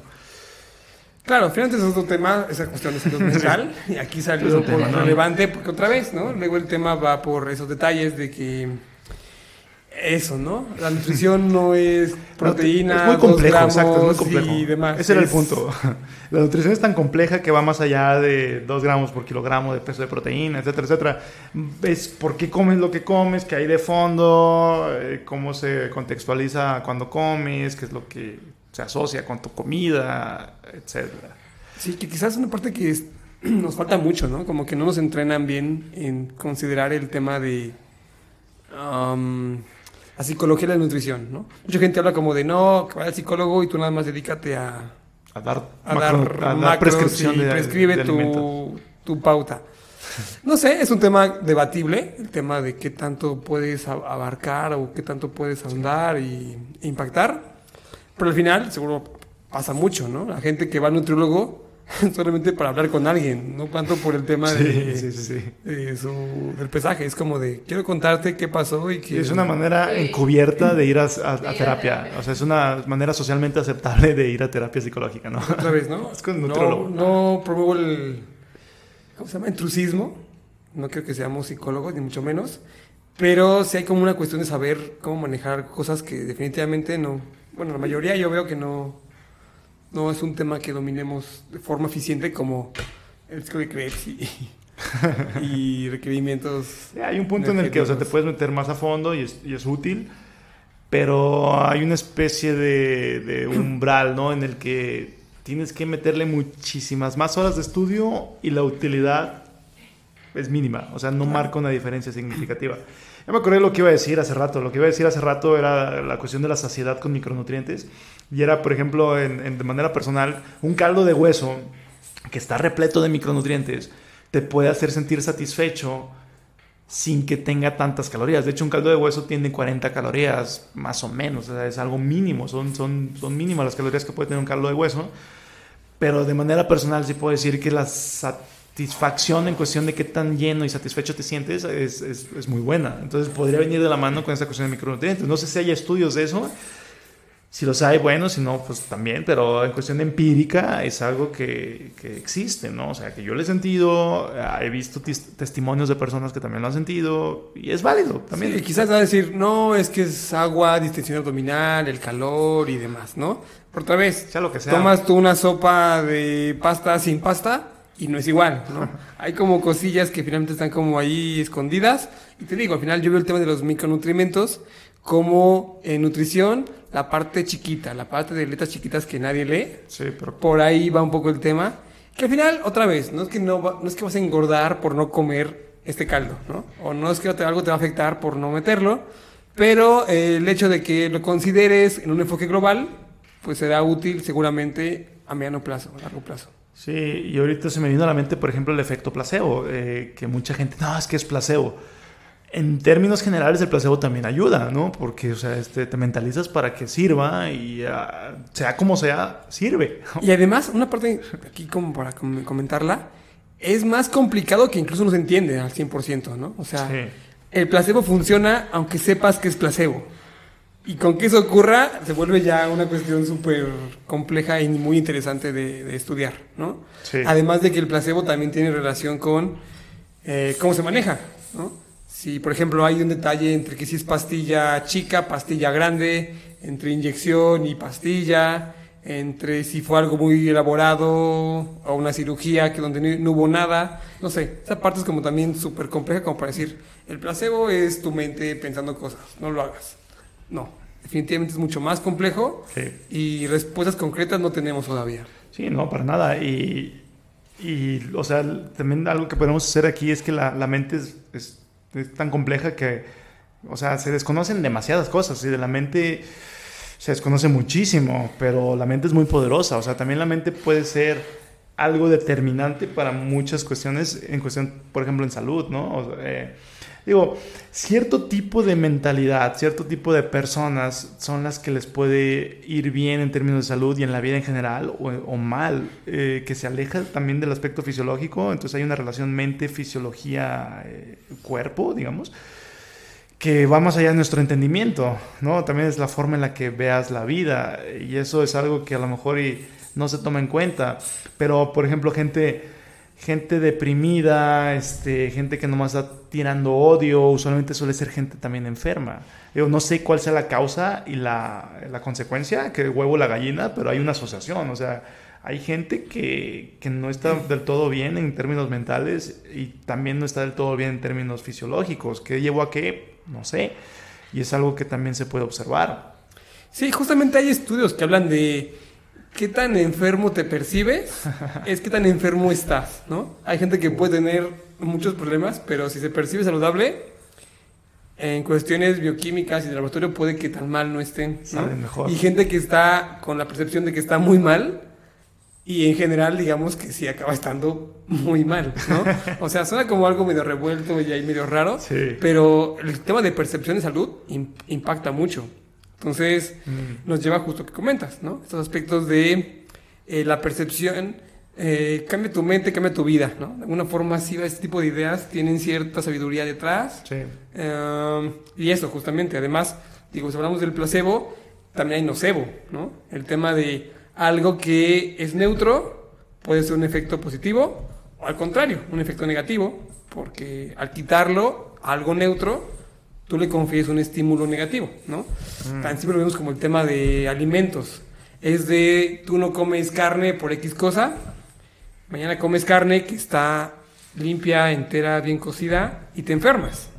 ¿Por qué? Porque tú te dio asco y sentiste que te cayó mal porque la carne con- y tú ya no son, ya no se llevan Sí. y te enferma. Y al final no hubo una, una causa, digamos, ah, específica o en biología algo concreto que diga que te enferma por esto, pero tu cuerpo no lo manejó bien y te enfermó. Entonces otra vez, esta cuestión de percepción y demás, sin duda tiene mucho impacto. Sí, entonces en, en términos prácticos, eh, por ejemplo, si quitamos o minimizamos, porque no se pueden quitar, redes sociales no se pueden quitar.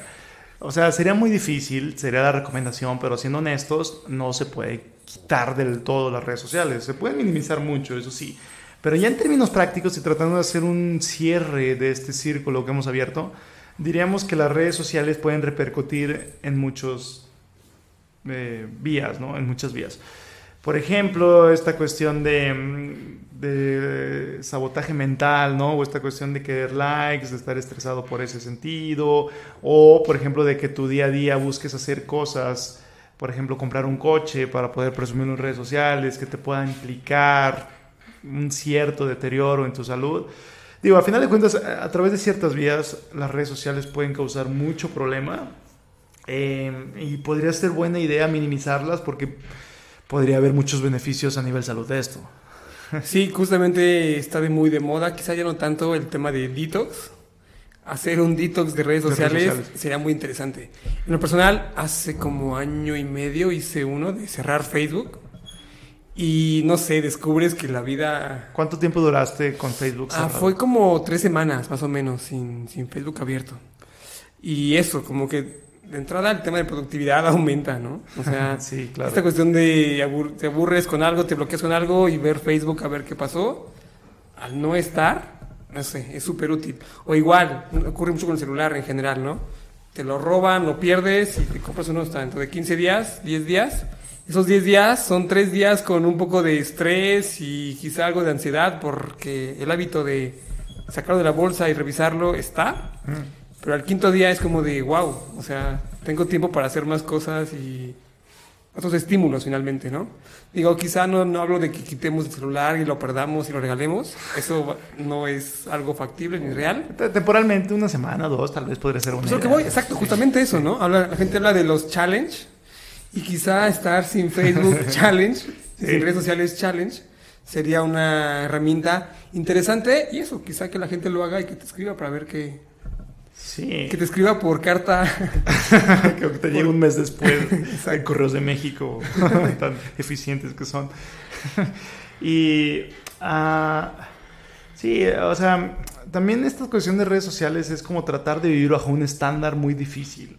O sea, eh, algo que, que, he pensado en muchas ocasiones, o sea, ¿de qué te estresas tanto? No? ¿De qué nos estresamos a nivel general? ¿De qué nos estresamos tanto? Bueno, es que nos estresamos porque queremos tener cierto estilo de vida, tener ciertos ingresos, tener cierto trabajo, cierta reputación. Y eso es difícil, digo, sí tiene sus pros y sí es algo útil, pero al final del día, en muchas ocasiones puede ser en gran parte para dar la apariencia de que eres un ganador o para vivir en esta fantasía de que eres un ganador. Pero, digo, o sea, vamos a ponerlo, eh, vamos a, a, voy a ser un poco más específico aquí. Eh, por ejemplo, si el día de mañana perdieras todo. O sea, y al decir perder todo me refiero al concepto de nutrición a la medida ya no existe, por cualquier motivo, dejas de, de, trabajar en eso, te empieza a ir mal. ¿Qué es lo peor que puede pasar? ¿no? Yo en lo personal me pongo en, ese, en esos zapatos y digo, ¿qué es lo peor que puede pasar si el día de mañana ya no, ya no soy, digamos, útil en lo que hago? ¿no? O sea, en lo que hago actualmente, si ya no soy útil en lo que hago actualmente. Pues bueno, me regreso a algunos 5 o 6 años en, en mi vida y digo, Hace cinco años, si bien no tenía lo que tengo ahorita, pero tenía otras cosas que también son buenas. Por ejemplo, dormía mejor. o sea, estaba menos estresado. Podríamos decir que la gente puede decir, es un mantenido. Pues podríamos decir que sí, pero si a la gente que me mantiene no le importa, a mí no me importa y, y las opiniones de los demás no importan, entonces, ¿qué importa que seas un mantenido bajo ese sentido? Me explico. O sea, viendo el panorama peor de las cosas sería regresar cinco años y eso pues no está tan mal porque hace cinco años no la pasaba tan mal, pues, precisamente. O sea, no tenía lo que tengo ahorita, pero tampoco era como si estuviera eh, de una manera, o sea, categóricamente fea, ¿no? Era, tenías lo suyo, pues, entrenaba mejor, dormía mejor, estaba muchísimo menos estresado porque había menos responsabilidades. Digo, y a final de cuentas, si, a, si tú estás a gusto con eso, si te importa un, o sea, si no te importa lo que piensen los demás acerca de eso, dígase, cierras redes sociales y nadie se entera que estás en esa situación y a ti no te importa que estés en esa situación, ¿habría algún problema con eso? Ese tema que no es la filosofía, ¿no? Un tema de también de deseos y de el tema de cubrirlo con, con productos, el tema de ser eso, como muy comerciales o, y demás. Como una frase dice que entre menos deseas, más tienes, ¿no? O, sí, sí, o sea, que no es, de... no es más rico quien tiene más, sino quien desea menos, ¿no? O sea, Ajá, exacto, ¿no? Sí, sí, sí. Si sí, deseas o sea, menos... Sí, es como a veces, a veces digo, ah, mira, este, ese dron cuesta 30 mil pesos eh, y no lo compré y ya me ahorré 30 mil pesos. ¿Me explico? O sea, o sea, no es como... Hay gente que si quiere el dron y, y lo compra y está chido tener un dron, pero cuando te das cuenta de que no necesitas un dron, pues dices, bueno, me ahorré 30 mil pesos al no comprar un dron. Soy el, el güey más feliz del mundo, ¿no? Me acabo de ahorrar 30 mil pesos. Digo, todo es cuestión de perspectivas, ¿no? Exacto. Pero es una exacto. parte interesante porque otra vez ese mundo digital se mezcla con la parte del mundo real y ahí ocurren cosas muy feas. Sí, la cosa es no, o sea, obviamente ser muy real, ¿no? Ser muy objetivo contigo mismo. Dejar a un lado las opiniones para bien o para mal. O sea, a, lo que me refiero es, eh, el dron, si realmente lo quieres, porque tú lo quieres, si lo quieres volar, pues entonces sería buena idea invertir en él. Pero si lo quieres nada más porque es cool tener uno, porque vas a ser aceptado, porque vas a poner fotos en Face que a, a todo el mundo le va a dar like, ¿realmente será necesario un dron? O sea, ¿o ¿realmente valdrá la pena invertir en un dron o gastar en un dron? Esa es, la cuestión, ¿no? O sea, es cuestión de perspectivas, claro. O sea, y eso se vincula mucho con la mente. Eh, por ejemplo, este, mm, había una, una imagen que era así como un güey que estaba en el gimnasio y que veía un güey bien mamado y decía, ah, yo quiero estar así. Y luego había un güey a un lado que era un güey sin piernas que veía al güey que estaba flaco y decía, ah, yo quiero estar así. Y luego, o sea, así iban las cosas, ¿no? O sea, todo es cuestión de perspectivas. Así como lo que tienes actualmente es algo que alguien más quisiera tener. O sea, eh, incluso si, si yo no me siento satisfecho con cómo estoy actualmente, alguien allá afuera dirá, yo quiero tener lo, lo que tiene él, ya sea en cuestión de, de lo que sea. Pero, o sea, la situación en la que estás actualmente es una situación en la que alguien más quisiera estar, definitivamente, seas quien seas. O sea, siempre va a haber ahí eh, una, alguien que desee estar en esa situación. Y esta parte nos lleva a un concepto, te digo, más, quizá más romántico, filosófico, de agradecer cosas. Sí, Pero eh, la parte que quiero destacar de todo esto es algo muy interesante de que de cómo impacta cosas tan pensamos románticas o filosóficas como agradecer en cómo puede impactar la salud, ¿no? Hay también estudios de que personas que viven sin rencores y demás tienen mejor salud, ¿no? Es decir, estas cuestiones de, de- de al final separar emociones, ideas, creencias con cuestiones físicas no se puede, o sea, están de la mano, están ligadas. Entonces, no sé, al final Digo, se escucha muy fácil. En la vida real no es tan sencillo esta cuestión, como dices, de poder desprenderte de cosas, de poder separar eh, estímulos y, y demás. Pero a lo que voy es de que tan es así, tan existen, que estudios confirman esa relación entre emociones, eh, rituales, con un impacto físico medible. Entonces, eso, ¿no? No, porque no dejarlo como de, ah, Miguel está romántico y recomienda Sí, que sí. se desprendan de las cosas, ¿no? Sí, no hay, no hay Y eso. ciencia detrás de qué, de qué está hablando, o sea, eso no es... No, Sí, como de ya no. se puso... Charlatán. Ajá, ya se puso a romancear y a filosofar. Pero el punto con todo esto es de que eso, al final todo tiene un- una conexión muy compleja sí. y si se estudia vemos que sí, hay cosas... Es más, una parte también tan simple. Nosotros comentábamos con el tema del sueño, que salió al tema ligeramente. Mm, El tema de escribir tus pendientes Antes de dormir. hace antes de dormir ayuda a que duermas mejor, ¿no? Sí. Es como dejarlos plas- ahí plasmados y poder no estar con el tema de eh, en la almohada consultarlos. Sí, ¿no? vertirlos como de la mente al, al Y papel. como de, ah, ¿eso qué, no? Si al final es como de, Es ¿cómo va a ser algo? Es absurdo. Sí, ¿no? Y hay, por ejemplo, este, estos... eh, dejar plasmado en papel, por ejemplo, eh, hay, hay cierta práctica que es todos los días poner cinco cosas que agradecer en la noche, o sea, dejarlas plasmadas en papel, por ejemplo. Y siempre hay algo que agradecer, o sea, uno podría creer que no, pero siempre hay algo que agradecer. Incluso si sea lo más básico, o sea, si dices, no, pues agradezco que comí un queso que me gustó, o agradezco que tengo dos ojos que sigo viendo, o agradezco que escuché un podcast que me gustó, o agradezco que mi, no sé, que recibí un mensaje. Siempre hay cosas que agradecer, pero nunca, bueno, en la mayoría de las veces no las volteamos a ver o las tomamos por sentado, ¿no? O sea, las tomamos for granted, dicen, ¿no? O sea, como ya por hecho, que es como, ahorita se me viene a la mente, que es como cuando tienes un título y das por hecho que por el simple hecho de tener un título ya todo el mundo va a llegar a tocar a tu puerta y decir quiero una dieta porque tú tienes un título. Un tema enredado todo esto de mezclar. Sí, y al, al final de cuentas, o sea, la- el punto con todo esto es ampliar la perspectiva de que la nutrición es una parte importante de la salud, pero que se vincula con otras partes importantes para una buena salud.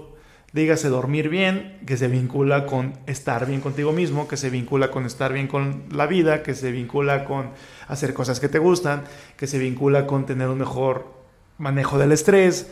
Me explico, o sea, eh, que se vincula con eh, no tratar de cubrir expectativas tan elevadas por motivos meramente efímeros como de redes sociales, que se vincula con cómo están tus parámetros bioquímicos al final del día. ¿no? Sí, justamente te que lo mencionas, un- me vino una idea. Eh, hace un tiempo eh, compartí una imagen que era un análisis de una imagen más vieja que decía, si tienes antojo de cosas dulces, te falta magnesio. Si antojo de cosas saladas, te falta no sé qué cosa, proteína. algo como muy irónico, ¿no? En realidad no hay estudios que soporten ese tipo de consejos de que si te falta algo salado, requieres eh, manganeso. sí. Eh, y justamente había un estudio, y todo eso llegar al punto, de- con la imagen, de que sugería que al final lo que te falta en realidad es amor y sexo. ¿no? Que particularmente llega al punto de la oxitocina. Mm. ¿Qué es eso? Este tema del placer y de cosas que te, eso, placenteras, ¿no? Que puede ser el sexo o simplemente estar felices. ¿A qué voy? Con el tema de obesidad, su complejidad y demás, es de que al final la gente, digámoslo así de burdamente, está obesa porque la vida hoy está tan complicada, tan triste, que la forma de resolverlo para estar menos triste es con comida. O sea, la gente vive muy rápido, trabaja en horarios muy pesados, en trabajos muy feos, que en su día lo más reconfortante es comerse una leche con chocomil y galletas. Sí. Y el tema no es de que tú de entender que el problema exacto no es que sea leche descremada y galletas integrales, es de que su vida es muy complicada y que su forma de conseguir placer de momento es justo esa, ¿no? Sí. Con todo lo que eso implica. Entonces otra vez es una cuestión también súper compleja esos detalles. Y al final la solución no es mandarle un bote de proteína con galletas de almendra, ¿no? Quizás puede tener algún espacio en alguna parte, pero lo que sería la causa real es buscar felicidad de otro lado, ¿no? Que eso es algo mucho más complejo. Es como los pacientes con diabetes. En muchas ocasiones ellos saben que está mal que consuman coca, por ejemplo, eh, refresco. Y ellos lo hacen. ¿Por qué? Porque es la forma en la que ellos pueden tener algún tipo de placer o algún tipo de... Pues sí, esto, o sea, De recompensa. de recompensa, exacto. Dice, o sea, me está yendo mal, que generalmente también se puede asociar con otro tipo de situaciones negativas, ¿no? Entonces, si lo único que pueden hacer para su beneficio, entre comillas, o lo que ellos sienten que es de beneficio, es darse un antojo, una, ¿cómo, cómo se dice? ¿Cómo, ¿Cuál es la palabra? Es... Mm, Ah, esta como recompensa, no, pero es como algo así como hedónico, eh, se me fue. Pero bueno, o sea, si lo único que pueden hacer es algo eh, que tiene que ver con la alimentación, porque es algo mucho más fácil y es algo que hacen en el día a día, es eso, pues en muchas ocasiones es lo que va a suceder. Entonces ellos saben que les va a afectar en cuestión de su glucosa sanguínea, lo que sea, pero lo hacen. ¿No? ¿Por qué? Porque es una gratificación, o sea, es lo que ellos pueden manipular a su beneficio para sentirse mejor con ellos. Entonces, indulgencia, exacto, una indulgencia, esa era la, la palabra que dijiste hace rato en el diplomado también. Pero es una indulgencia que ellos se dan por ese sentido, o sea, para sentirse mejor en algún sentido, porque ellos sienten que todo está en su contra. Y pues, entendible, ¿no? O sea, eh, eh, si nos tratamos de poner en los zapatos de esta situación, es algo entendible. O sea, ¿qué haces? No, bueno, pues, tomarte un vaso de coca es lo que puede estar dentro de tus recursos para sentirte mejor agudamente, lo vas a hacer. El problema viene de forma crónica. O sea, ese es el problema de que esto de forma crónica va a venir con creces, va a cobrar con problemas renales, diálisis, lo que sea, y va a ser un problemón. Pues sí, al final el tema de que el cerebro piensa como a varios niveles, a Sí, veces es muy instintivo instantáneo. o largo Exacto, plazo. Ese tema del famoso el Reptiliano. elefante y el jinete es un tema a trabajar también, que es bueno con terapia, por cierto. Sí, por cierto. Pero, pero bueno, al final es un tema ahí, te digo, complejo y la solución no son calorías nada más, ¿no? Vemos justo ese tema de complejidad que va desde niveles metabólicos, eh, biológicos, sociales y tal cual como esto, ¿no? Como Sí, tener un, eh, también por tener el, el- el efecto a largo plazo de lo que estás haciendo, ¿no? O sea, si bien a corto plazo es importante porque no sabemos si vamos a vivir en el día de mañana, o en un año, o en diez, pero también tener en cuenta esta cuestión de largo plazo, que si tú haces hoy algo que crónicamente te va a afectar a tu salud a largo plazo, pues tener en cuenta eso, ¿no? Y no hacerlo. Por ejemplo, esto lo vinculo con el ayuno. El ayuno realmente es algo que también puede ayudar esta cuestión de, de- de corto plazo y largo plazo, o sea, la gratificación efímera contra los, los- los posibles beneficios a largo plazo. Digo, mm, que también tiene que ver con esta cuestión que hablábamos al inicio, de que las generaciones actuales Que obviamente también las generaciones más viejas que nosotros tienen quejas de nosotros, así como nosotros tenemos quejas de las generaciones que van abajo, pero que son más impacientes o se pueden percibir como más impacientes que nosotros y quieren todo rápido, ¿no? La píldora que me ayude, es que tengo hambre, como, me siento incómodo, voy a comer, no quiero sentirme incómodo en ningún momento. Entonces esto del ayuno está mal porque, porque me, no, no me gusta, porque yo tengo hambre, el cuerpo me está pidiendo comida. Sí, es un tema también interesante, ¿no? Justamente eh, el ayuno creo que es una parte interesante del sentir hambre. Algo que yo comento muchas veces es de que hoy por hoy la mayoría de personas no sabe qué es tener hambre. no. O sea, confunden el hambre con ganas de comer. O sea, si estás escuchando esto, es muy probable que no sepas lo que es el hambre, por cuestiones de que estás digital, estás en un me mundo... levanté, salí corriendo, mm, llegué al trabajo y no he comido nada, no he desayunado, tengo hambre. No, en realidad este, es una cuestión tanto cultural, sí algunas hormonas, que grelina, que la glucosa ligeramente baja, pero en realidad nadie sabe que tener hambre. El hambre, si tú lo experimentas, de que un día de verdad no tienes comida, O varios, Eh, o semanas. Sí, o sea, dos, dos días, un día donde tal cual no has comido, te das cuenta que el hambre, eso, ¿no? En tu libro viene muy marcado, son como oleadas, va y viene, y Sí. baja justamente. No comes y justamente el hambre baja, ¿no? Cuando en verdad no tienes acceso a alimentos. Y bueno, esta parte es como interesante porque te entrena a identificar esos detalles, ¿no? Al final, otra vez, hoy en día buscamos recompensas rápidas y es de, tengo un hueco en el estómago, quiero comer. Me como algo porque ya ando mal y además, como le vi en Facebook que era comer cada tres horas, pues justamente may- con mayor razón lo hago, ¿no? Sí. Eh, pero bueno, esa parte es como muy interesante porque también te entrena. Creo que también una parte interesante es entrenarte, ¿no? En, en nutrición y en tu... En la vida, ¿no? En la vida. Entrenarte O sea, a estar esto- incómodo. eh, justo, y justo el tema del ejercicio ayuda muchísimo más, ¿no?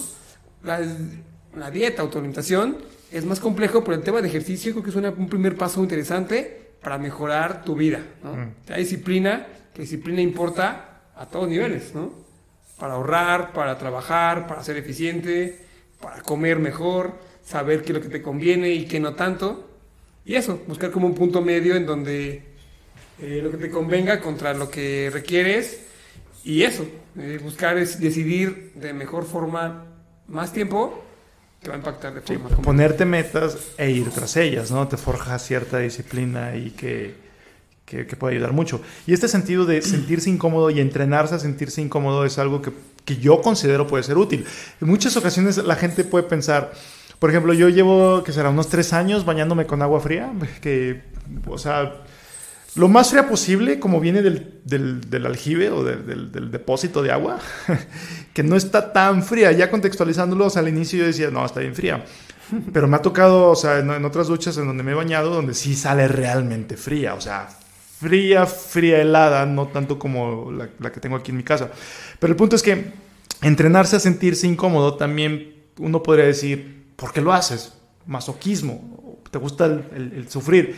Pero no se trata realmente de eso, se trata de darse cuenta de que en el peor de los casos tal vez podrías lidiar con una incomodidad porque ya estás entrenado a ella. Por ejemplo, el ayuno te puede entrenar a estar cierto periodo de tiempo sin comer y real- realmente darte cuenta que no hay tanto tanto que pierdes, o sea, no, no es el fin del mundo, pues a lo que voy. Y quizá también una parte importante a valorar cuando tienes agua caliente, por ejemplo. Si un baño de agua caliente te debes saber súper increíble. Hace, tres, hace como tres meses y medio que no me baño con agua caliente, entonces pronto va a ser el, el día, ya, ya veré cómo... Pero, y de nuevo, justamente mucha gente que ayuna reporta que cuando come, Ah, la comida claro. sabe a gloria, Sí, ¿no? un simple huevo revuelto es... uf, o Sí, sea, entonces esta parte es como de es lo mejor. darle ese valor. Y comentabas ahorita de que esta, esta generación, ya me escucho como señor, ¿eh? Sí, Estas sí. generaciones, hablamos de la, algo muy rápido, ¿no? Queremos comprar algo y en Amazon a un día.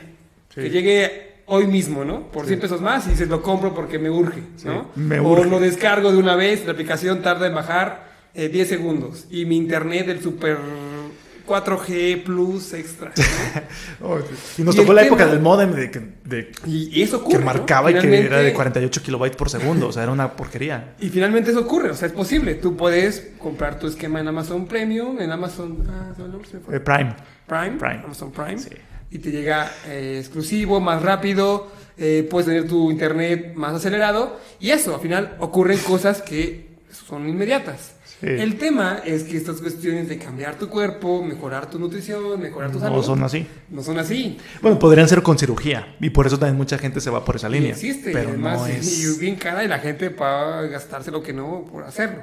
Sí. Pero el punto es otra vez de que am, son esos detalles que te recuerdan que hay una frase que no sé dónde la leí, que tenemos tecnología de dioses con eh, instituciones, instituciones medievales con eh, cuerpos primitivos. ¿no? Mm. O sea, estamos en un mundo Muy superavanzado, digitalizado. súper avanzado y nuestra biología aún está muy primitiva. Sí, tiene Y esa discordancia, pues eso, lo vemos en estadísticas, lo vemos en tema de números ahí este, que chocan, ¿no? Sí, tiene bastante sentido. Por ejemplo, en esta del internet, se me viene a la mente, yo me acuerdo cuando bajaba una canción me tardaba un chorro. O sea, no, no, no me acuerdo cuánto, pero me acuerdo que una, ba- bajar una canción con el modem cuando marcaba era 48 kilobytes por segundo.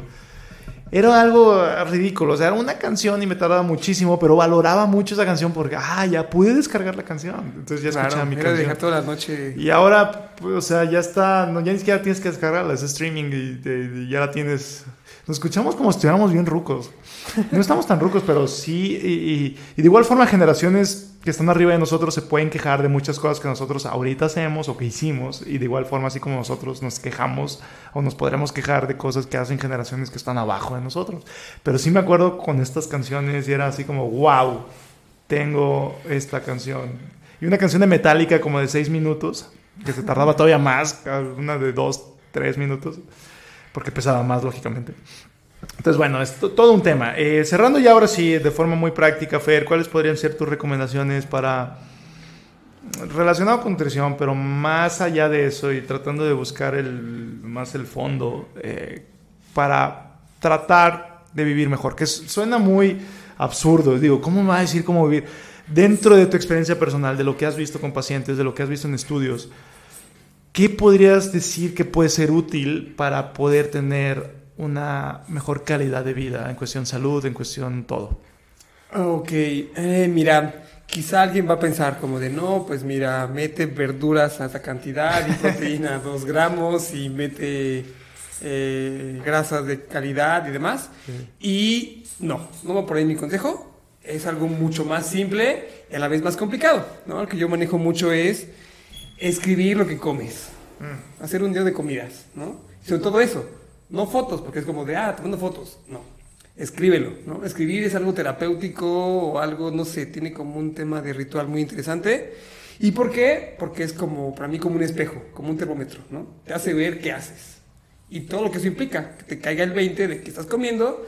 Y además el hecho de sentir que te vigilan suele hacer un cambio en conducta para bien. Entonces, consejo número uno, escribe tu comida. Así como tener un diario de comida, un diario de alimentos. Y día de comidas, y hasta si quieres también con emociones, ¿no? De, Me sentí muy bien, tal, y me sentía, salí corriendo estresado y me comí mi torta de tamal porque lo requería, ¿no?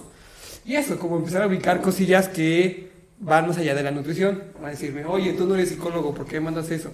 Al final te das cuenta de que quizá la gente no requiere nutriólogos, requiere más psicólogos, ¿no? Sí, y nada más un paréntesis aquí. Por ejemplo, igual este, muchos nutriólogos no saben mucho de verdadera nutrición. Y no es por echar, o sea, no es por echar gen ni nada. Nada más el, el, el plan de estudios hace que cuando salgas podría ser que no sepas realmente de verdadera nutrición. Conoces de una nutrición, pero no de lo que podría ser más parecido a la verdadera nutrición. ¿Me explico? O sea, Sí, entonces- como a esa diversidad que... Es- a ese es- tema de que no es cuadrado algo, ¿no? exacto, exacto. Es un rollo. o sea. Esas dudas, ese tema de sentirte experto. hay más, sí, hay más amplitud de la que creemos. Ah, bueno, ese por un lado. Y dos, la comida importa, importa mucho, lo vemos. Pero aunque tengas tú la mejor dieta orgánica, calculada, pesada, medida por un chef y por nutriólogo más pro de tu ciudad, eso no es suficiente, ¿no? Ayuda, pero al final, como comentamos y hemos visto en todo el podcast, somos seres integrales. Y si no duermes bien, vas a comer diferente. Si no te mueves bien, dormirás diferente. Sí. Impactará diferente a lo que comes. Si empiezas a comer mal, tu microbiota puede cambiar y te puede pedir mala comida. O sea, Sí, hay un tema súper complejo. también dicen que la, por, sí, por cierto, paréntesis aquí, o sea, la cuestión de la microbiota que puede como como ser otra ente por sí sola y puede dirigir lo que haces de una manera muy sutil, ¿no? sin que te des. Ah, ahí hay un dato súper interesante, ¿no? Se habla de que las bacterias superan en 10 a 1 en células a las células humanas, ¿no? Entonces, que quizás somos más... Hay más ADN bacteriano que humano, ¿no? Es como de forma sencilla la, la- la idea. Hay esta eh, imagen de las tortugas ninja. Sí, Este tú manejas mucho. Sí, el, el que está como Que rosa, como- que, que tiene un es cerebro. como cerebro Sí. en, en- en la parte abdominal y Sí. esta- este cuerpo humano, este androide, ¿no? Sí, de las tortugas ninjas. Es un enemigo de las controla toda esa parte. Yo ocupo esa imagen, me gusta mucho, para justamente hablar sobre esto, ¿no? De Muchas que cosas en las caricaturas que son tan ciertas. son avanzados ¿eh? en Sí. 2025 ellos. Sí. Am, y que al final, justo eso, hay más ADN bacteriano y todo lo que implica también, que se, estu- se estudia actualmente, de la relación entre bacterias y cerebro, entre intestino y cerebro, ¿no? Y que otra vez las bacterias tienen un- una relación importante. Y mi punto con todo es de que eh, las bacterias son, estamos como en simbiosis, ¿no? Somos un ecosistema, en realidad. Entonces, no ignorarlas, ¿no? No pensar que, que son cualquier cosa. Digo, quizá hoy en día luego también pasa mucho de querer manejarlo como de ahí está la respuesta. El tema son este nuevo pastilla que tiene probióticos, bífidos, bacterias y ya, no va por ahí. Pero mi punto con todo eso es de que en efecto, o sea, son un órgano nuevo que se encontró, ¿no? Que tiene vida propia y que tiene efectos a nivel sistémico. Entonces, pues eso, ¿no? Pero de nuevo, haciendo algo sencillo, es como de sí, busca comer lo mejor que tú puedas, Sí. pero no descuides aspectos como el cómo te mueves, el cómo te duermes y cómo te estresas. Porque de nuevo, si tú duermes mal, hay estudios que nos hablan de que la gente come peor, ¿no? Tiene, está cansado y va a buscar más cafeína y más azúcar para rendir en la vida actual. Sí. Comes más cafeína, más azúcar, tus bacterias se mueven y ti- tienes otros detalles. Y también busca dormir mejor, moverte mejor, porque si no, tienes más estrés. O sea, en general, la línea va como de moverse mejor, dormir mejor y manejar mejor el estrés, porque el estrés siempre sale. Sí. Siempre sale y puede salir en forma de, en la tarde, galletas o de no comer en todo el día. Eh, o enojarse sea, con alguien, ¿no? O sea, enojarse con en alguien, ¿no? este, en forma también después de fatiga adrenal, que según existe y no existe, pero cosillas que van a impactar. O sea, hoy tú dices, no pasa nada, pues ya fue un mal día. ¿Y ¿Qué es eso? Un mal día no pasa nada, pero si tu vida Son, son todos, son todos son malos, malos, días. días, Es una suma de malos días. hay un tema de que a los tres años, oye, tengo hipotiroidismo de Hashimoto. ¿Por qué? Si eso no existía en mí. Sí. Eh, Cal- ¿Qué crees Alopecia. que...? Ajá. Estoy calvo. y- Y temas también, no sé, hasta sexuales van por ahí, ¿no? Sí, o sea, de que todo impacta. Entonces, ya. sí, o finalmente tu, tu vida ya no es placentera. Entonces es como de eso, buscar ese equilibrio entre ambos, ambos componentes. Ahora, lo que es un hecho es de que no es sencillo, ¿no? No es sencillo eh, buscar ese equilibrio en el mundo actual, que Y para es cada rápido. quien puede ser diferente. Sí, O sea, para alguien puede ser, es como lo de la fantasía, ¿no? Para alguien puede ser a- a- a- incluso engañarse un poco a sí mismos pensando, o sea, no sé, para alguien puede ser cerrar face, para alguien puede ser este, tomarse una coca a corto plazo, que a largo plazo ya puede representar más, más perjuicios que los beneficios efímeros. Eh, pero puede ser también ahí muy variable, ¿no? Hay pocas constantes, podríamos decir. O sea, podría haber pocas constantes, como bien mencionas, moverse. Yo creo que moverse sería una muy buena constante. Y quizá para comenzar, ¿eh? Moverse O sea, más. el tema es como de, ok, ya, ya sé que esto y lo otro. ¿Cómo comienzo? Yo diría que el ejercicio es la forma de comenzar antes que comenzar con tu dieta y todo lo que eso implica. Porque otra vez, ¿no? Creo que la parte del ejercicio muy interesante es que te da disciplina y eso se puede eh, extrapolar a más aspectos de tu vida, entre ellos la alimentación. Y además, metabólicamente hablando, es un poquito más conveniente, quizá. Y entre comillas más fácil, ¿no? O sea, Sí, hablamos de caminar, o sea, tal cual es, camina más. Sí. Y eso es gratis, no requieres comprarlo en el súper orgánico, que si proteína y demás, y es, camina más. Puedes salirte de tu ambiente que te puede estresar, puedes tomar luz solar, puedes eh, eh, tener algún tipo de lidiar con el estrés mejor por el simple hecho de caminar. Entonces, por varias Sí, claro, o sea, vertientes. es como de Es como un impacta de engrane forma- que puede mover muchos otros engranes, ¿no? Exactamente, ¿no?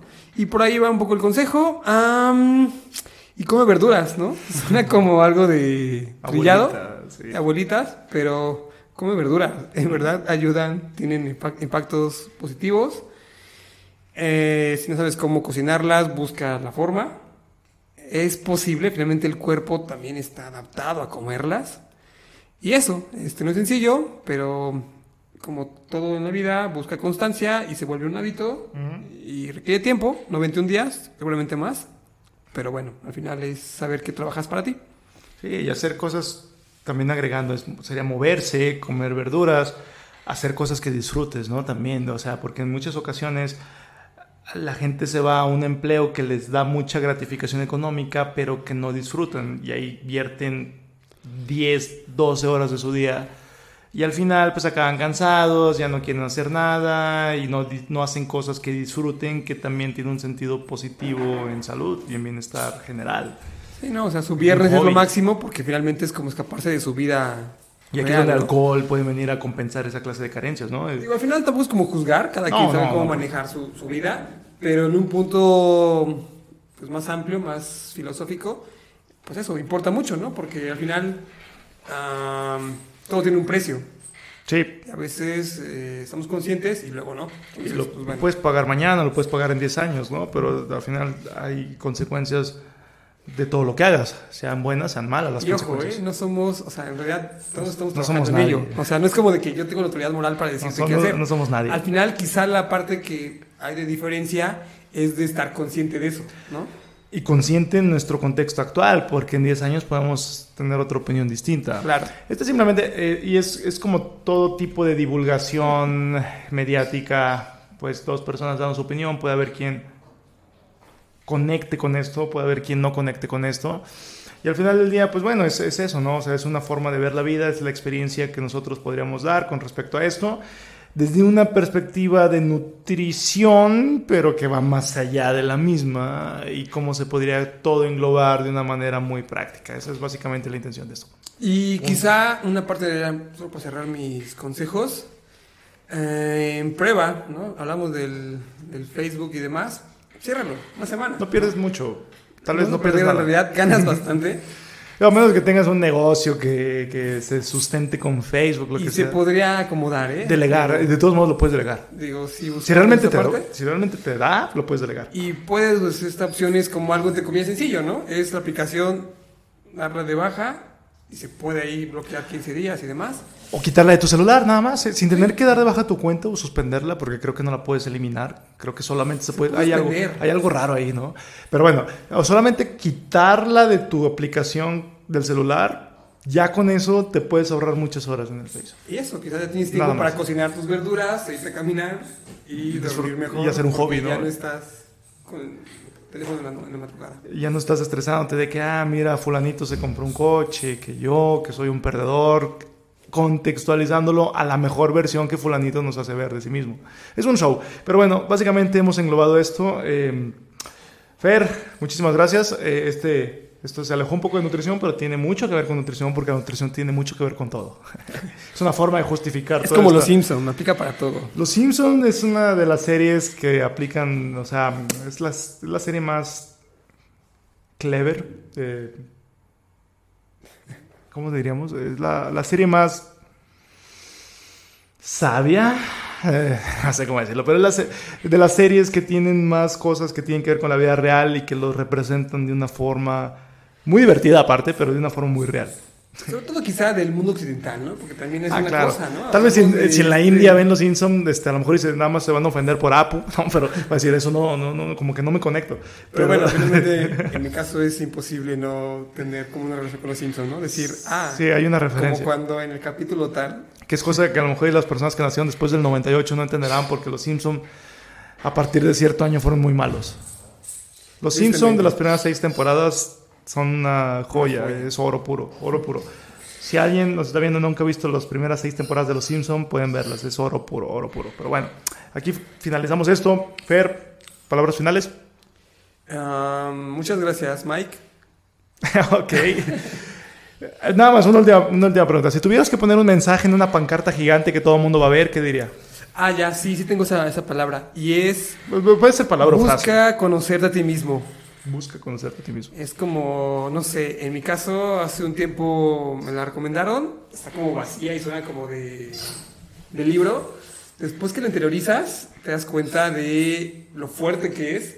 Porque otra vez, mucha gente vive sin conocerse, ¿no? Es como una cuestión ahí medio, quizá, medio rara, pero muy importante. Y puede ser una tarea de toda la vida. Sí, exacto. Te das cuenta de que Si lo vemos, años y es como de, oh, ¿quién soy ahora? si lo vemos como una barra de, de cuando estás descargando algo, de downloading, es como eh, 1%, 2%, 3%. Y te digo, una cosa también súper interesante, te digo que hasta da como para filosofía y biología. Comentaba hace ratito de. Hay siempre un recambio, ¿no? Celular. Ah, Este. sí, cada 7 años, ¿no? Más o menos, tus no sé. proteínas, tus células se van Sí. este, reciclando, mitosis y Sí, se separa, sí, la sí. proteína, hay un turnover y demás. Y partimos de que entonces tú ya no eres el mismo que hace 3 años, literalmente hablando. Sí, creo O que se dice que 7 años es cuando se recicla todo otra vez. Tus estructuras orgánicas no son por definición las mismas. Sí, eres ol- Te eres ves más. afuera igual, pero finalmente en cuestiones orgánicas no es la misma. Y entonces es como de, ¿qué parte eres tú, no? Y más le metemos el tema del ADN microbiano Mm. y es, ¿qué tanto eres tú, no? En fin, una cuestión como interesante y eso es mi consejo. Retomando la analogía del, del- cuando estás descargando algo, dice 1%, 2%, 3%, pero luego a veces cuando el internet se alenta, del tiempo estimado que era de una hora, ahora ya son dos horas, ¿no? O sea, con este recambio, como que siempre va a haber un recambio, a lo mejor, y de, el porcentaje avanza cada vez más lento Qué o más molesto rápido. es, por cierto, eso. ¿no? ¿Eh? Qué molesto es de... Sí, cuando... Tres minutos después, seis minutos, diez minutos. Sí, cuando es tan variable eso es, es muy estresante. Sobre todo cuando muchas cosas que haces laboralmente son, son cosas digitales que tienes que bajar y subir información. Pero bueno, aquí la dejamos. Eh, listo, Fer, muchas gracias. Este fue el podcast de hoy y nos vemos hasta la siguiente.